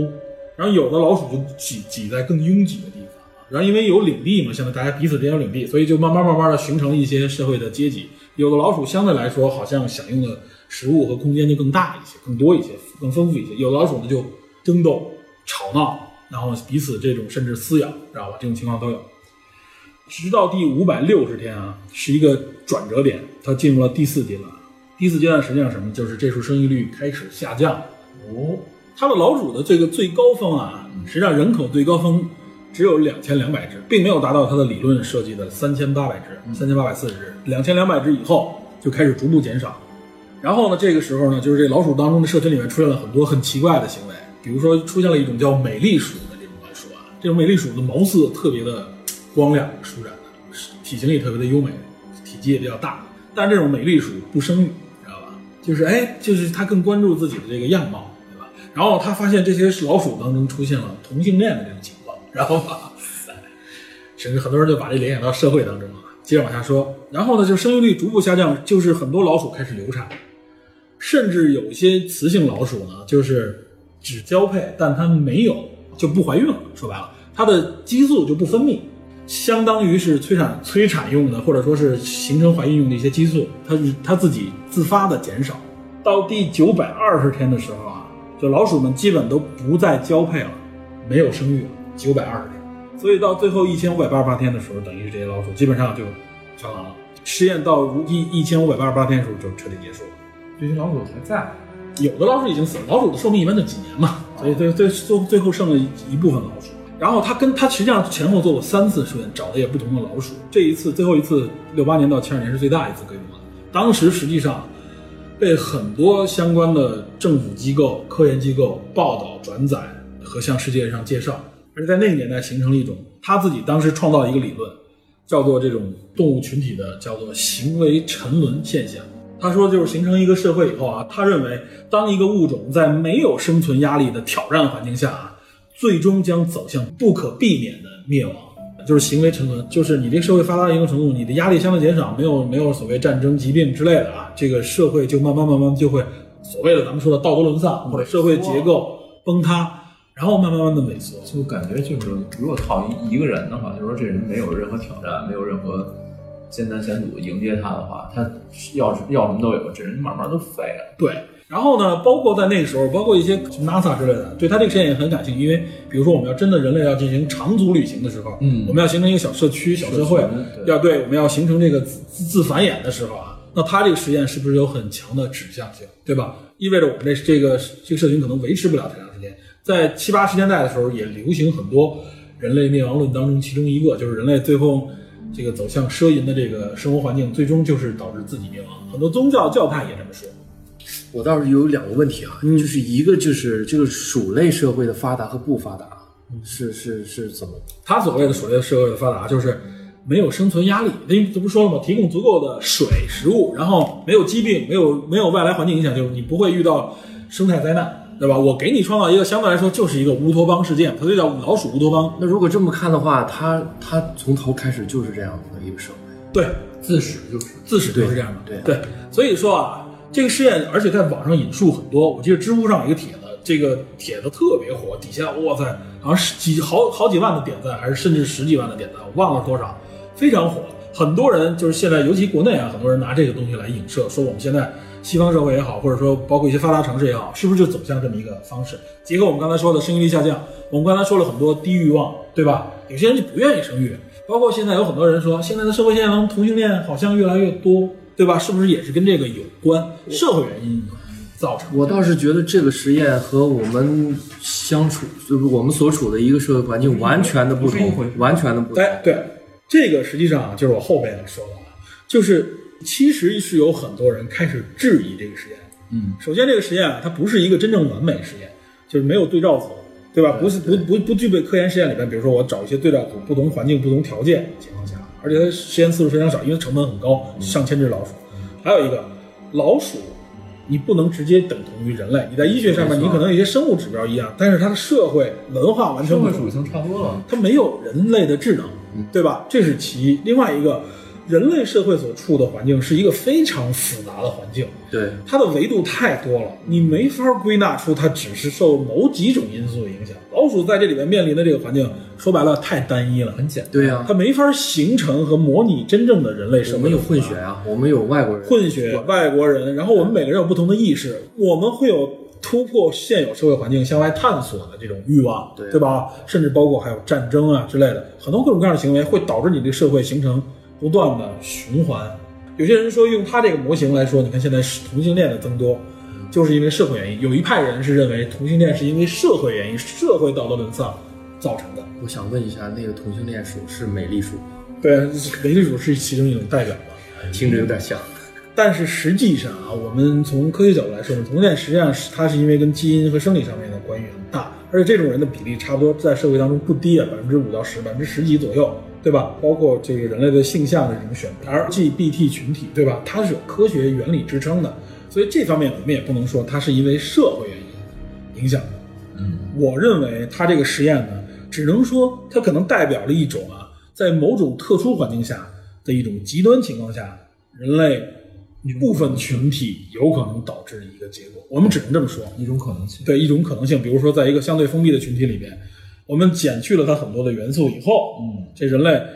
就像 Matrix 一所说的啊，他那个假设不是不成立，就是在一个太完美的世界里边啊，人类就好像也失去了生存的动力。但是说白了，我们这个社会里，无论你发展到科技多发达，发展到什么程度，多文明，你不可能让人类生长在一个完全无压力的环境。这个压力它是各个层面上会产生的有，对吧？它某种程度上也是一种动力，比如我们探知未来、探知未知的这种需求和动力，对吧？它永远的不断的在展现。所以也就是说，他这个实验，我认为是有很大的局限性的。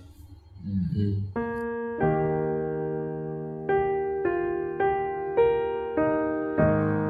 刚才我们说呢，北欧说到一半儿，我们举几个北欧的国家的例子，比如瑞典，比如说挪威，嗯你知道吧？这些著名的北欧国家，它的生育率其实不低，而且这几个国家啊，首先它不是移民国家，这几个国家都比较偏右，对吧？它的移民相对比较少嗯现，在北欧最偏右的是丹麦，对，包括丹麦，也包括丹麦、挪威。挪威其实是一个也很挪威还好吧？现在最最开放、相对接受移民更厉害的是瑞典，对，丹麦相对排一些。对，丹麦现在排，包括还有冰岛，它里边也举例了，就生育率都不是很低。他举了这例子就是说啊，有很多人观察这个国家，说得出一个结论，说其实这几个欧洲北欧国家，他发现他实际上当这个社会啊，就是我们刚才也说的，无论他像你说的社啊区的这种帮助，妇女地位的绝对的提高，包括这个社会的这个经济发达的程度啊，最终导致是什么？就是生育压力的降低。北欧国家的这些公民们有一种从城市里退出来的这种现象，就是我不在城市里生活，我生我生活在城市周边的乡村，甚至是包括一些丛林当中。他说，你到了那种环境当中啊，说白了就是这个社社区里面的人并不多的情况下，这个时候人类的生育的这个欲望就会产生。因为北欧国家实际上有很多条件很比较差的，人说寒冷会影响人们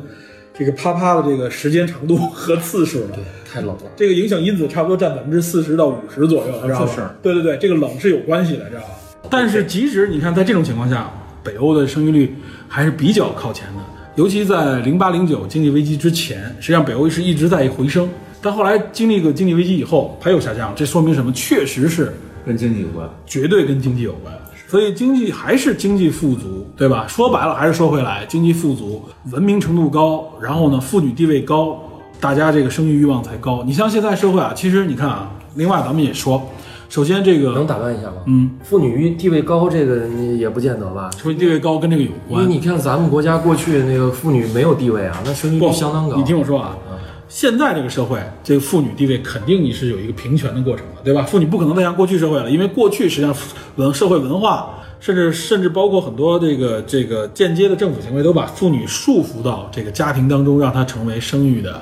载体，对吧？这妇女的任务就不让你参政议政，不让你怎么着，就为了让你生育，你就抚养家就完了。是无论西方还是中东方都是如此。但现在随着这个地位，妇女地位不断提高，妇女的位置肯定是权利是在解放的。那么它解放，这是一个趋势，你不可能再回到之前那个状态是是是刚。才我们我在理解这个基础上刚才我理来解来说错，对，我们在这个基础上来说，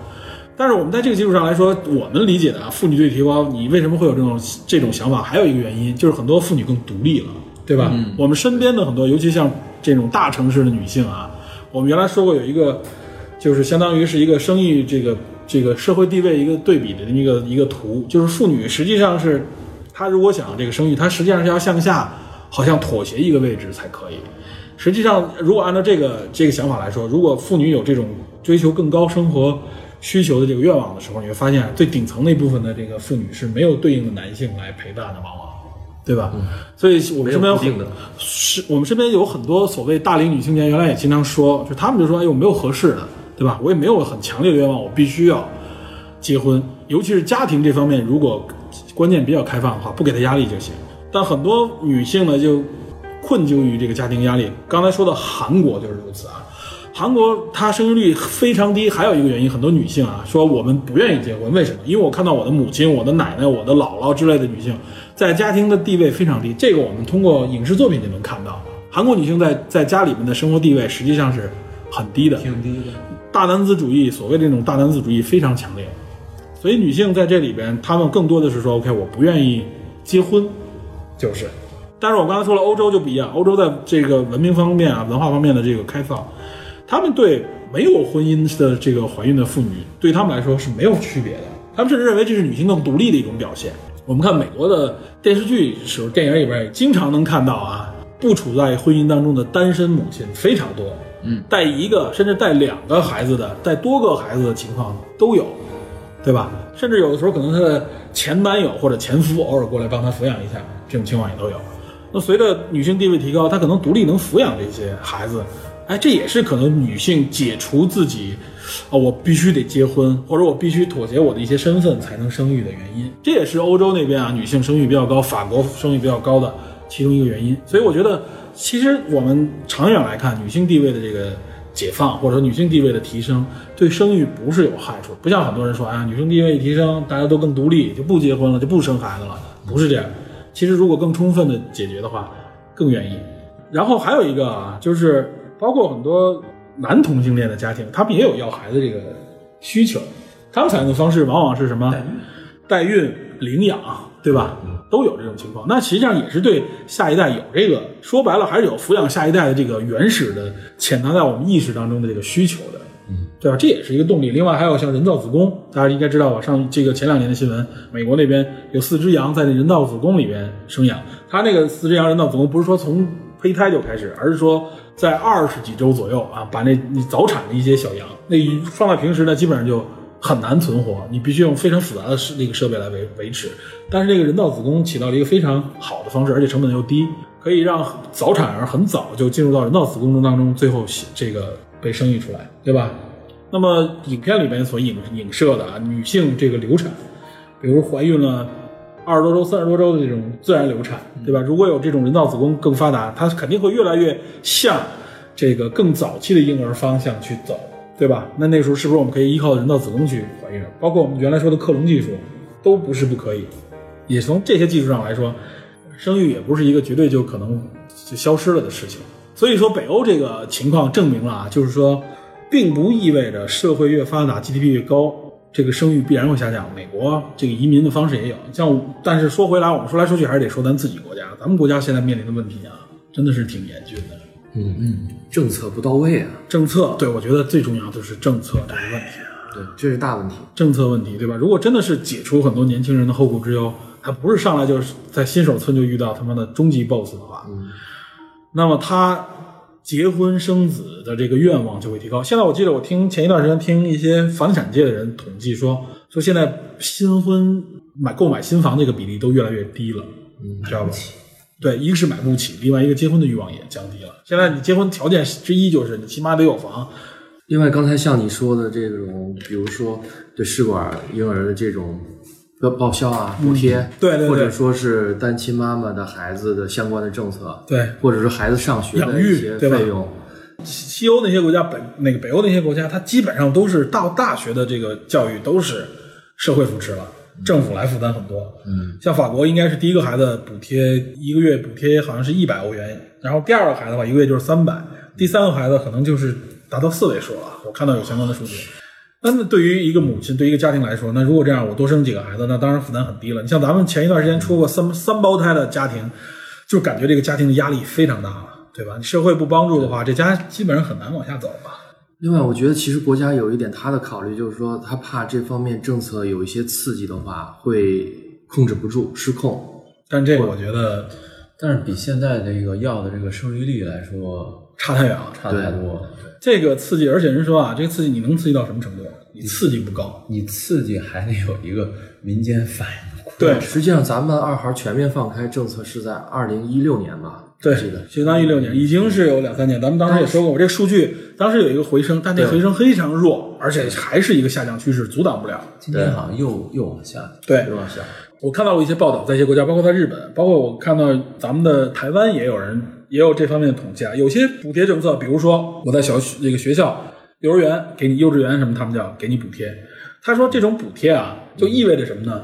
那么就意味着我扩大需求了，需求一扩大，那就意味着有些价格就会水涨船高，这个成本立刻就被市场消化了。所以说这个补贴的效果明不明显很难测算。而且这个补贴的力度，你怎么能让它真正的靠拢到这个孩子身上，能够用到这上面，其实也有很多学问在里面的。所以也就是政策迟迟缓缓的制定，一点一点尝试的这个原因是，而且还有一个啊，就是我觉得这种超一线城市这种情况确实有问题，嗯，对吧？嗯，有一种政策说我们应该扶持一些三四线城市，疏解这个人类的拥挤程度。这样的话，因为拥挤程度下降，你实际上说白了就是有一些资源，比如像所谓的学区也好或怎么样，它也能相对降低一点。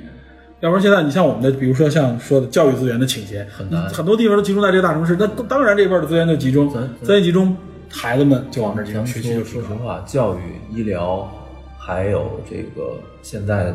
呃所谓的养老资源，经济对这些东西其实始终是稀缺的，尤其是在国内。而且现在，一个是教育，一个是医疗的资源，反而越来越越来越一成本越来越高，对，越来越紧缩，而且是甚至就是说优质资源越来越少。你像我知道，像东三省，我听到群里面有人说，他那边的小学在合并，那为什么在合并省？北京就是他为什么在合并？是因为生源少，没有学生了。我记得前两年呃这个中央中央台报道有一个政策，就是我们的优秀教师下乡，然后工资给你很高，有还有这种已经退了休的这个特级教师、优秀教师，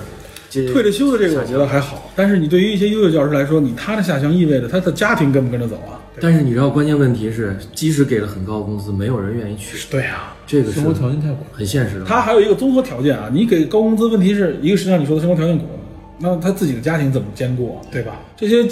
往往这些教师们都是可能最好的时候是四五十岁，年富力强的时候，家里边实际上上有老下有小啊，对吧？他后顾之忧也很多啊。北京，而且政策再一改变，它不就白干了吗？前几年哎，对我尤其是像你说的这一点，很多政策它的延续性无法保障，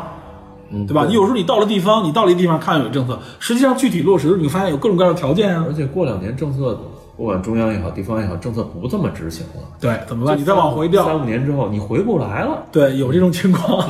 像你说这种政策，原来不是没发生过，对吧？所谓的支援边疆，对，有有这种，万一就有很多人举一个实际问题，你让我去了，行，你说你给我这些政策，三年以后变了，我户口回不来，或者是我工作关系调不回来，怎么这办？类事情不能仅仅靠新闻媒体的所谓歌颂奉献去解决。对，你你奉献最多只是一个人，而且这个人奉献出来了以后，往往是苦了很多年了。你政策再根据这个这个案例再改，然后再去调整，那这个人时间就过去了，这一群人的时间都过去了。那那但是我现在看到啊，就是现在有媒体在吹风，说一些地方城市，嗯，要要破冰，所谓破什么冰呢？就是破除户口这个限制的冰。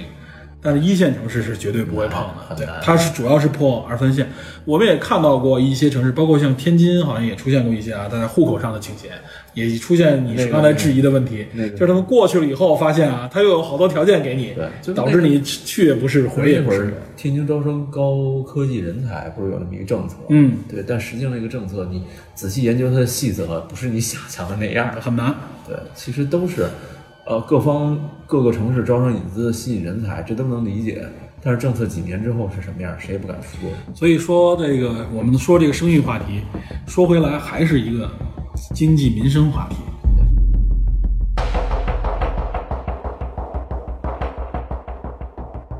但我觉得大陆地区有有有两个地方吧，至少，嗯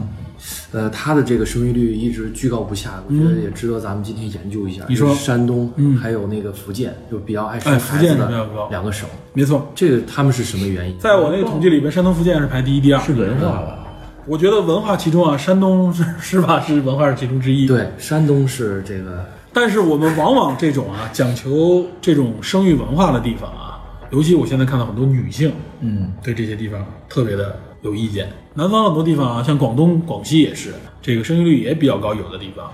但是他们对这个生育，很多女性就说啊，这个现在我看到有人甚至说，啊咱不是地域歧视，但确实说嫁到那儿的姑娘你要小心，你到那儿以后啊，其实就是逼着你生，知道吧？你生了，然后而且还是逼生儿子，生了女儿还不给你好脸色什么之类的。对，有点重男轻女。重男轻女仍然非常的严福重，建似乎是天生喜欢大家庭，呃，对，福建那边是喜欢这种它属于家族式家族对家族南方很多地方都是这说样南方那种祠堂嘛，对祠堂。你看他们经常咱们看到有很多他们那种一吃饭或怎么样啊，大家族几百人一起吃，都是一个家族里面。他那种如果说刨除，如果他能建立在男女平等情况下，这个是挺好的。它是一个农业社会延伸下来一种文化。所以其实福建的 GDP 应该也好像也不低，我印象里边。呃，福建嗯靠鞋业什么 的，反正不错。它挺有意思，它 GDP 也不低，然后那个生育率呢也挺高，这个也挺有意思。它跟山东还不一样，山东可能山东是另外一种回事，好像是文化方面啊各方面的影响。西部大地，哎西罗大利怎么说呢？确实在这方面啊，至少担负这孔子之乡的这没个 有没有发言权，没有发言权，我没没怎么不了解是吧？没接触过没在没在山东内陆那几个城市走，我去的都是海边儿那几个城市，青岛，烟台。咱们如果听友是这个山东的山山东的朋友的话，可以在我们这个评论里边留言说一下。有关就是提高生育率啊，提高生育这方面的话题，我们其实主要今天也想聊聊怎么解决这些问题呢，对吧？个人有什么方法？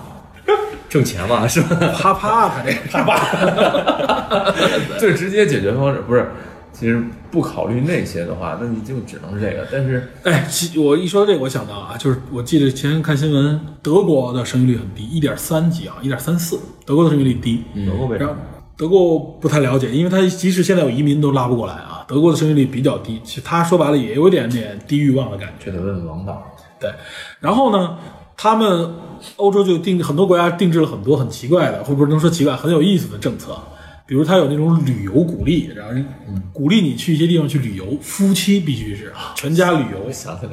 你这一旅游，哎，他觉得在旅游的过程当中啊，大家到了不同的地方，哎有新的感受的时候，会增加情趣，增加兴趣，你知道 吗？对他有这种政策，有这种政策。不光是德国，好像是丹麦还是哪国也有这么一条它就是这方面还刺激了一下你的一个旅游经济的，对你你去旅游，你过程中如果生了孩子，还有还有后续的奖励，对，还有后边还有一些叫旅红包旅，游旅游什么旅游宝宝也不知道叫什么，我记不清那么一个政策。哇，那这挺难的。嗯你怎么知道我是旅游的时候啊？没有你时间一算就你能那算什出么的来。时候，你那个相关有证据有证明就行。你去哪儿哪儿酒店或者嗯对你有证明，你说我怀孕我的了，发票是 吧？对，拿拿发票对呗。然后一查，你这这篇啊经济以 后旅游发票，旅游发票，哇塞，哇塞！哎，说到这个，哎你们知道罗马尼亚是一九六六年的时候有个那个经期警察吗？真不知道，哎，就等真你不说知这道，个。太长学问了！快快，哥们儿，给我们介绍这个经济拿是干什么使的？罗马尼亚当时这个东欧国家呀，么当时的这个领导齐奥塞斯库，啊？齐奥塞斯库太有名了，乔瑟夫库。嗯，当时他是为了说提高这个国力嘛，嗯，然后他就努力把工作他就这个废除了这个自由流产的法律，嗯，然后这个也也不让堕胎，最夸张的是这个不许离婚，然后每一对儿罗马尼亚夫妻必须给我生四个孩子，必须的，这是什么什么什么年代？六一九六六年，六六年代，呃，还有一部电影专门是讲这一段时期的罗马尼亚的这个故事，呃，导演克里斯蒂安·蒙久导演的这个影片名字叫做《四月三周两天》，讲的就是两个女大学生这个关于堕胎的一个经历。哦，这个一说这个，我想起了另外一部电影《龙 虾》，是吧？有点有点那种感觉吧，哎是吧？，还有一美剧叫什么《使女的故事有啊，对，是一个故事，是一个故事前段儿比》，较也是关于这个。其实都有后边有对于对生育权的一种掠夺，或者说是一种强制，对吧？而且这里边的生育权掠夺其实都都是社会性的。对社会性的、政府政府政性府的政府性的强制生育嘛，这说白了就是不是总说这个经济警察就等于是查你这个这个这个日期是吗？查你只要是这个经期，这个警察就得去上你们家去盘问，问问你这是怎么回事儿，怎么你是不是经期啊？对吧？还不能你就那什啊么竟然这个月经期了，你怎么回事儿？嗯我去，太没有人性了。有兴趣的这个大家可以搜一搜，我你说那电影我好像有点印象，是吗？嗯，四月三周两天，四月三日哎，我跟我补充一下啊，咱们国家排在生育率最高这几个省啊，第一是山东，嗯，第二是西藏，第三是新疆，第四是广西，第五是福建，啊，第六是海南，七是青海。八是安徽，九是贵州，十是江西。嗯我们从这儿也能看出来，第十一是绕圈儿啊，第十一是广东啊。从这儿也能看出来，确实靠前的这几个，大部分的 GDP 并不是很强，对吧？广东广东广东排在第十一，十三点六八，千分之幺一十三点六八，也就是一点三福几。建呢？福建是正好是一点五，啊，就是说它即即使这么高，嗯还是一点五。福建的人均 GDP 排在第六，还是不错的，八点三。是是8.3万元有点特例了。对， GDP 福建属于第不低，排在前面的都是北京、上海、天津、江苏、浙江，对吧？然后是福建，广东排在第七。生意啊，对它需要人手也是。而且那福建主要是还有一个福建人比较喜欢这个去海外嘛，对吧？然后他去海外联系的方式也处于是要用家族链的方式去。它是一种经商文化和家族文化混合的这么一对个特，点。然后他去海外的时候，他认为他的经商链条对应该是以家庭家族为背景的。家族对我家族世代经商，然后你家族也是，然后双方联姻呐、对，刚才聊到哪儿了？怎么提高经济啊生育率警是察吧？对，怎么提高生育率？经济警察能够提高吗？这肯定不行啊，那不是胡闹吗？这个乔塞斯库这这已经被人推翻了，对，这这肯定怎么推翻的？哇塞， 我我记了，我你记这了，不有点什么你？ 很敏感啊，很敏感你。还敢说这？咱们国家那个时候，我记着啊，咱们在咱们说过嘛，是是婴儿潮五六十年代，嗯，六七十年代的时候，中间隔了一个三三年困难时期，嗯，咱们的那时候生育率非常高啊，咱们的我觉得咱们的父辈应该都是生育高时代的那时候的子女，呃那波人，都是兄弟姐妹若干个，对吧？对我我父母可能相对少一点，但我听说过很多亲戚里边经常有七八个、八九个的。你母亲、父母他们那边多母亲，我母亲家是四个，嗯，四个人啊，那少都属于少，都四五个，我对我我父母我辈四五个，我姥姥家比较特殊，我老家一共九个，对，就是七八个、八九个的，我听但是说只过。活了六个，对，有很多妖王。对对对，只活了六，前三个都没了。然后我父亲家是五个，算少的。所以说这一点也能看出来哈。这个过去那个生育率高的时候，你们想想，那个时候大家生孩子，确实除了有这个政策，政府主要是政府的鼓励以外啊，大家觉得生孩子也没什么压力，对吧呃因为我母亲当年对吧？养一个也是养，养两个也是养，那个时候都是这样。呃，理解理解，这太而且而且当时就是我父母他们当时在农村嘛，嗯，那种那种哎要要求要求干活的，对，需要劳力。对，那时候多生也是为了多生一个劳力，对，它有它一些历史的特殊原因。但我们现在真的是啊，随着城市人口的增加，真的是一个人占一个户口，这个户口的问题，对吧？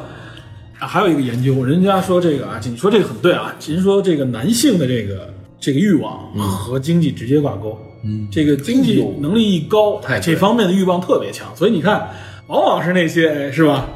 花天酒花天酒地啊，是吧？花公子，对对吧？沧海一珠，到处播种，是吧？ 我我想起来一个那个 QQ 表情，就是啊那个就是那个药匣子叫什么来？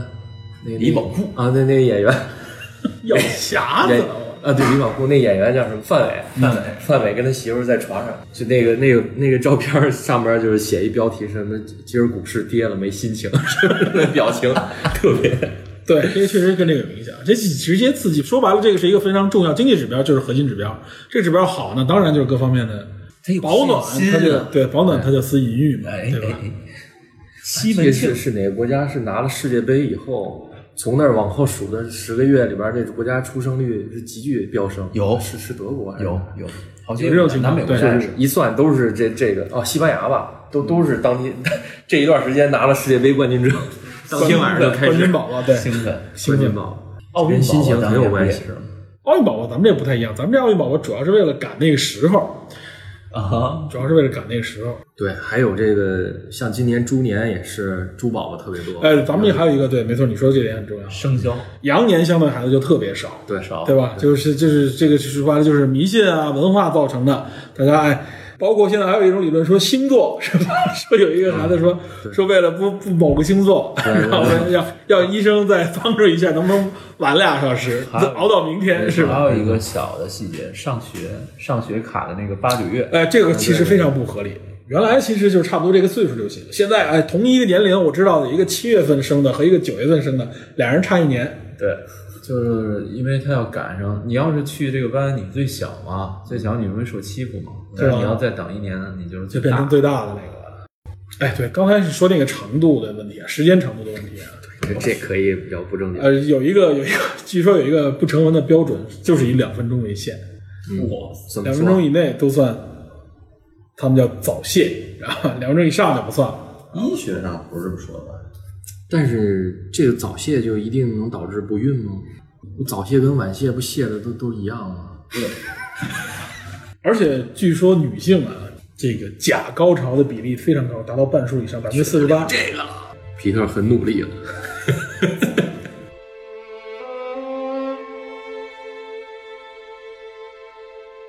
其实经济问题还体现在这个两个人结婚之前搞对象，现在有很多单身的连婚都没结呢。结婚都难，为什么？就是我觉得还是一个是压力大，另外一个就是社会原因，是经济原因。一嗯一搞对象就是你有几套房啊，对吧？你有车房子吗？房车对子、车房对子，吧？家里边什么情况都要问一下。对呀、房子漂亮，一谈就崩，没有，那完了，那连婚都结不成。所以很多大龄的单身的青年，被社会淘汰了，是吧？就是没有没有传宗接代的暂时啊暂时，没有传宗接代的这个诉求啊了。现在对，其实还有一个啊，我觉得得跟这个跟东亚民族的这个怎么说呢，一些民族特征也有关系。你像日本啊、韩国都是不太接受移民的。对我吧们其实也不太这样，其实我觉得中国对，其实还是有一点儿，尤其是你看啊，现在网上新闻咱们说到，前一段时间说到这个有关，比如说一些尤其是非洲非裔来的一些留学生的事情啊，我明显能看到，其实很多人曲解了这个新闻所要表达的内容，是说你对，我觉得核心问题是说你对中国学生和对外国学生的这个双重政策，对吧？对主要是这个不主要不是公这平，政策闹的，但是很多人就影射到，直接就是说，啊，就拿一些呃，尤其是中国的女学生们和外国留学生们在一起啊，就是说你就好像他们和这些外国留学生在一起，就会受到就就严重的这个社会的鄙夷一啊样。我觉得这个没有任何问题，对吧？这是人家女孩子的选择。对，呃，如果他的理性选择，我觉得 OK。对啊，你看你包括你说这句话的潜台词，什么叫做理性选择？这个时候你没法定义人家到底是基于不什么的选我说的是他能够自主的理性选择，而不是被迫的。啊，对，就是有很多确实有这种情况，就是有的时候被强制的或怎么样对来安排的怎么样。但我觉得就是这都是女性的一个自己的选择，尤其我们经常有这种态度啊，比如说前一段说一些乌克兰啊。白俄罗斯，啊俄罗斯哎说女性呃特别富裕是吧？因为男性多，而咱们这边就总扬我国威啊，就总总觉得咱们这边去找那 边就有扬我国威，对吧？这个你代换一下越南新娘什么之类的，就总是觉得啊，咱们只有从男性角度去去占有女性那种感觉。不啊光是男性角度，而且带着这种天朝上国去去如何的这对，种其实我是觉得这种感觉是一种很有问题的思路啊。有点儿，但是如果要是能够引入，真是我们真我们真觉得想象一下啊，引入移民的话，移民和这个我们本族人的这种融合能不能形成？日本和韩国就证明这一点有点难，尤其是韩国，韩国在这个民族方面的排外其实也很强烈，你知道吧？这是他们扎根在他文化里面的一种思路。但是实际上，从生物演化的角度来说，就是说这个族群隔离的越远，实际上下一代优秀的几率更高一些。这个确实有这方面的学说的，你知道吧？其实我觉得，如果要是真的能够形成这种这方面的民族融合，我觉得也挺好，对吧？挺好也能提高一部分的生育率，也能解。咱们国家现在应该严重的是，还有一个就是男性人口的比例要高于女性挺多的，对吧我觉得？这也是一个潜在的我觉得不安定因谨素。慎吧，谨慎吧，我看待这件事情，这个移民政政策其实还不是那么，就是现在看上去那么简单，嗯，对。涉及方方面面太多了。对，这个确实是。哎，李哥，嗯，我觉得咱刚才有一话题，你说的一半没说完，嗯，就是有关这个检测这一方面的事儿。哎，对，因为你经历过这个捐精还是不是我啊，测试测试我的一个朋友，啊？呃，你的朋友应该是对对对，他他他们那个小两口我都认识，也是不是是吧？嗯朋友，不是同事。他们是这个结婚几年了，也是一直想要小孩儿，然后就就没有嘛。嗯，然后那个，呃，因为那个我那哥们儿他他是先去检查了，因为男的检查这往往方面先精先子检查对对，因为比较方便嘛，相对于哎，描述一下怎么检查的？他跟我说就是那个到医院里边去 就是你看你也问了，就是你先先呃那个填一些表格，然后交上去之后，人给你一个那个小塑料盒，不不是跟收集大便那差不多。 哎呀，我比那可能还大点儿，它它这可能是比那个一次性纸杯子稍微小点儿。你记得有部电影吗？小罐儿神探飞头里边儿第二哦集、我记得，我记得，是跟那场景差不多，就给那对小碗儿。给他，然后那个他就拿着这这个去哪这个儿东呢？西是专门有一个专门有一个自习室，他他说就是，其实就是最近的一个卫生间，但是卫生间相对独立，就是因为可能我觉得各个医院那个情况也都不一样。嗯他去这个是什么医院？啊他去的那个是三甲医院吗？呃，就天通苑那边那个那清清华长庚吧，他因为这嗯不知道家住不太那边，这都知道。我没有想去啊。然后呢？嗯接着说，呃，然后就是比那种那个楼道里边那个卫生间就是人少一点儿，大概有几个坑位吧。然后他单单独辟出来一个这个这个这取个单间经儿的单间儿可以锁门的这种。只有一个地方可以 DIY 可以，对，有一个小单间儿。那排就就是队说排队吗？就是就是说这个他他说这个外边还真有等的，就进来看完了那个你这里边有人没办法，那只能在外边等。被催促会不会被打断？ 我这两分钟又重新来 了，对，反正我我那哥们儿就是他说这个，他多长时 他间？他有他有准备，他生活他之前往手机里边装了一些这个视频，这要赶上那检查手 机，装了一些视频，就是以达抖到抖这个音这个抖音那种方式，是不是声音倍儿大，是 吧？怪不容易他的。他对他是比较期望这两分钟就就能解决了。那他我问一下，他是他把手他那儿有那个放手机的支架什么之类的？说没有，就是特特别这个简陋，会不会？哇塞，那环境绝特别简陋要再有点味儿嘛。你问这么清楚干什么呀？了解一下啊，这都是话题里的爆我点。我也问你这个问题了，他就就是连个坐的地方什么都没有，嗯，连靠着地方都没有，就没没完全是站立式颠。太靠着还行。太不人性，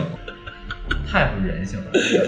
还专业的检测呢。嗯，就 他这个这个这家医院这个检测的人员多吗？络绎不绝。就还行吧，反正熙熙攘攘反正他看后边真的门外边有人在等那，我估计要要去一些专门的一些呃妇科类的、妇妇妇幼类的医院，是这种比较多一点。不知道，对，而且但他应该相对哦条件比较好的是捐精的，啊，对，它跟捐精应该不一样啊。捐精好像据说是有这个提供单间儿，啊捐精前捐精，你前提是你精子质量你还得过检呢，你对过检人家才能要怎么检呢？那问题是我我不知道看学历什么之类的我我看出身不是捐过吗？ 看学历、看出身、看体质。然后各种不知道，你 其实都门儿清了是吧？装小透明，我反正们真的我们这一期节目，这探索这个是当然是要探索电影背后这些信生育息，率来还有两分钟滔滔 不绝，到一定要探索这些信息背后的科学与知识内核。到这儿开始装糊涂，你知道吗？我们要探索这里边的信息内到这个核话。题了，一年的问题都问了，哎，然后它有盖儿吗？这个这个盒子看儿啊，有盖儿有盖儿，确实有盖儿，有纸巾吗？提供？哎呦我天！不是是是一个条儿，然后那个你他完了好了之后嘛，出来之后，把这条儿这盒儿给人家。对，把这你这个盖儿压在这条儿上面，这就代表你。盖儿一然后样我的那哥们儿特别不放心，说就这就这样就好了吗？不会弄弄弄混了吧？火了啊不会吧？我听说这个医生操作都是女医医院的是这个女护士吗？女护士吧，就是觉得只觉得她看过各种这种精子的状态，真的也是各种蝌蚪看是吧？的常见我我听说也是挺恶心的。然后另外就是有有来看病的，就不是检查的，包括有一种不健康的精液，有血 精，他认为非常恶心。我天！你这都赶上了。没有，我我也是打听的，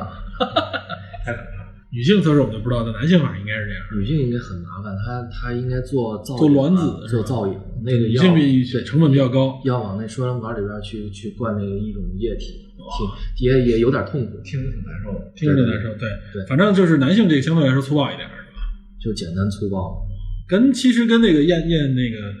大便和小便没什么区别，感觉。让你说的更恶心，好像就放那盘上面也也有还得这有有还得有验有验尿液的， 都反正都放一块儿里混。放是吧？ 哇塞，这个太过分了！真是这不怕到时候能感染吗？不想。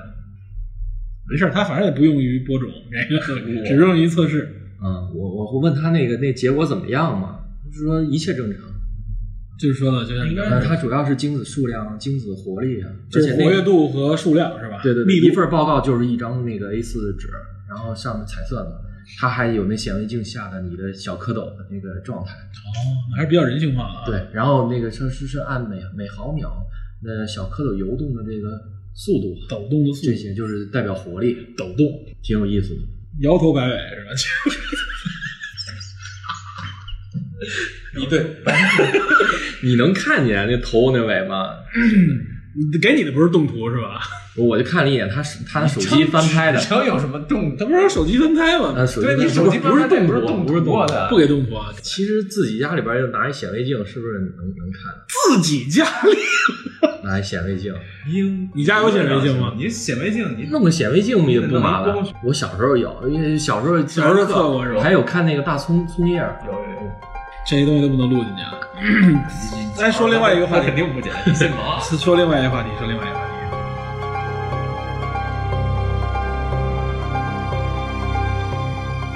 哎，咱们说另外一个话题啊，嗯，哎嗯就我突然想到一个啊，你说你说整容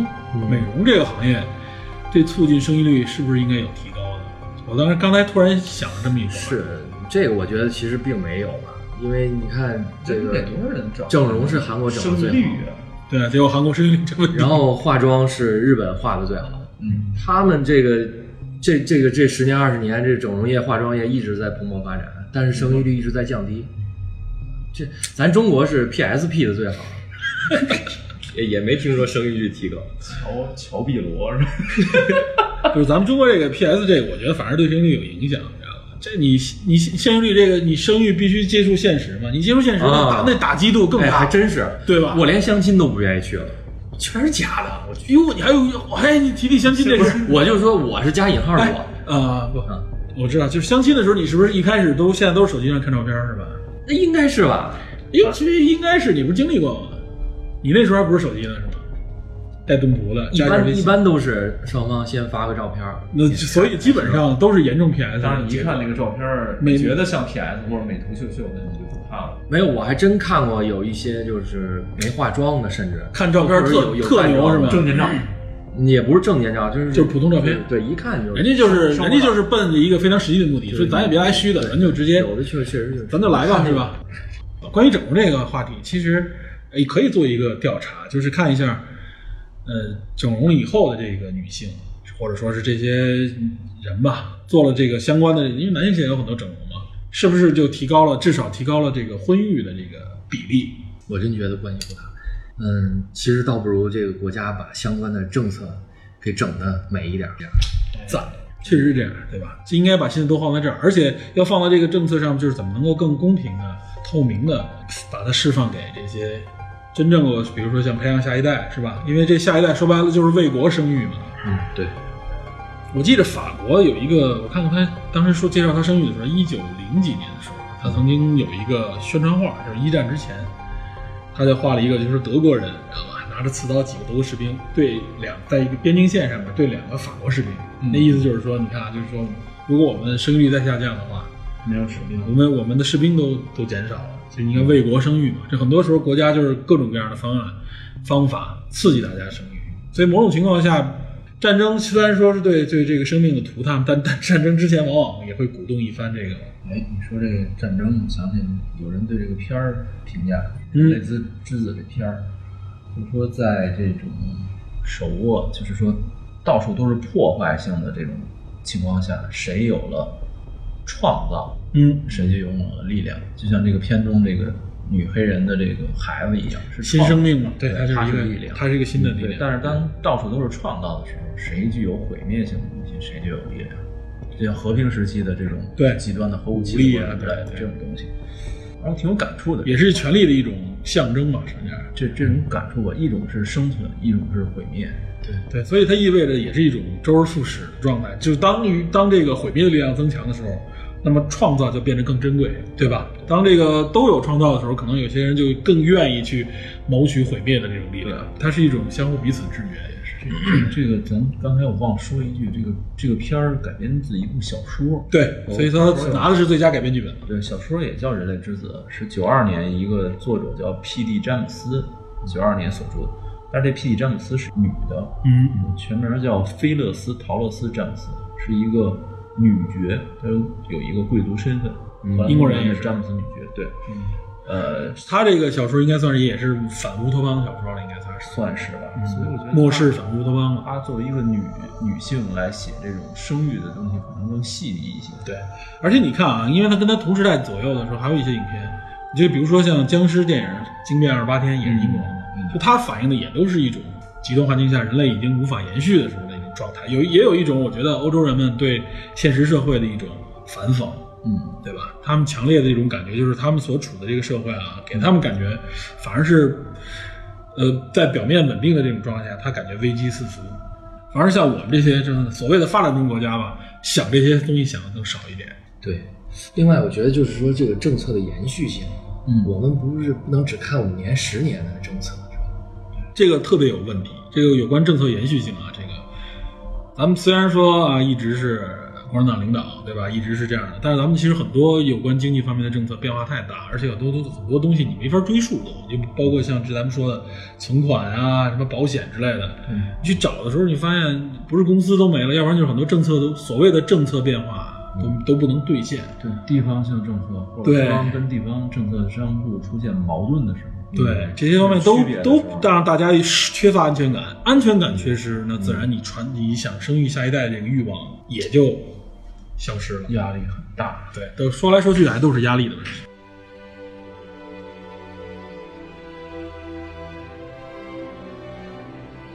所以咱们收尾呗，嗯， 《人类之子》这部电影，我觉得啊，就是说，至少它应该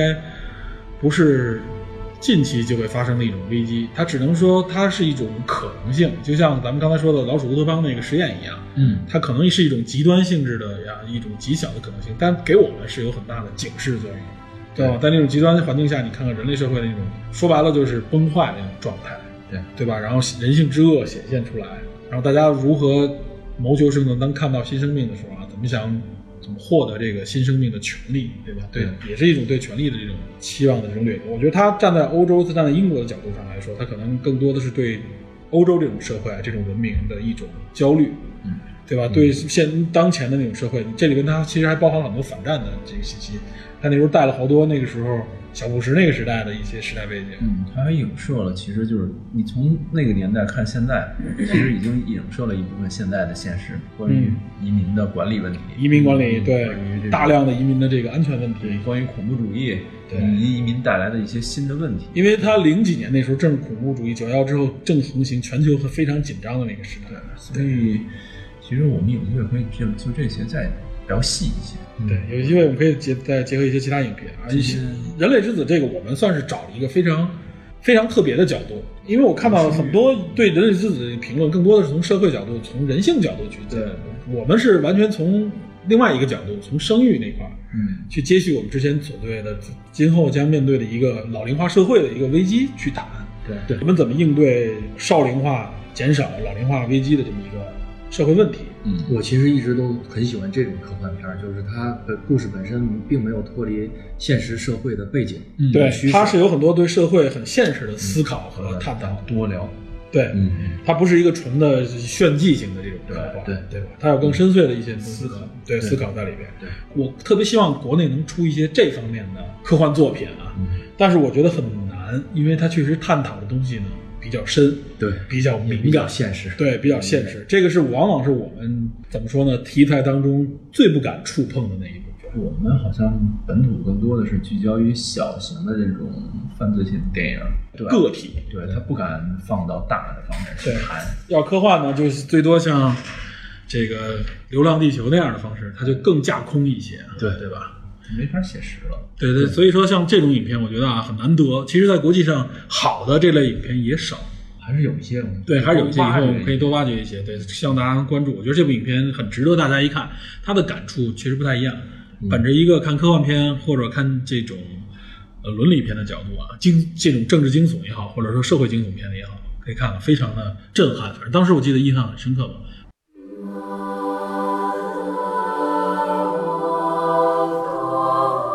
行呗，那今天咱们聊到这儿啊。今天聊的其实是一个看似我们挺挺挺歪的一个话题啊，聊了很多其实也可能打趣的话题，但是实际上是一个非常严肃的话题。你这种我们希望社会福利提高，但是我们咱们国家现在仍然强调说自己是一个发展中国家，在这时候确实不敢站出来再强调自己什么第二大经济体，真正放到人均，而且还不能只看我们身边这些大城市，对你看广大的地区的啊，其实大家还在一个边缘，我们还没到发达的时候啊，就遇到了生育危机的这么一个状况，是这个问题要比我觉得要比欧洲面临的问题还复杂。行呗，我们也希望用这个样的一个电影和话题吧，能够激发大家更多的思考和讨论吧，对吧？这方面。那今天咱们就聊到这儿呗，好，好感谢大家收听， ，OK，下期再见。咱们下期节目再见啊，拜拜。拜拜。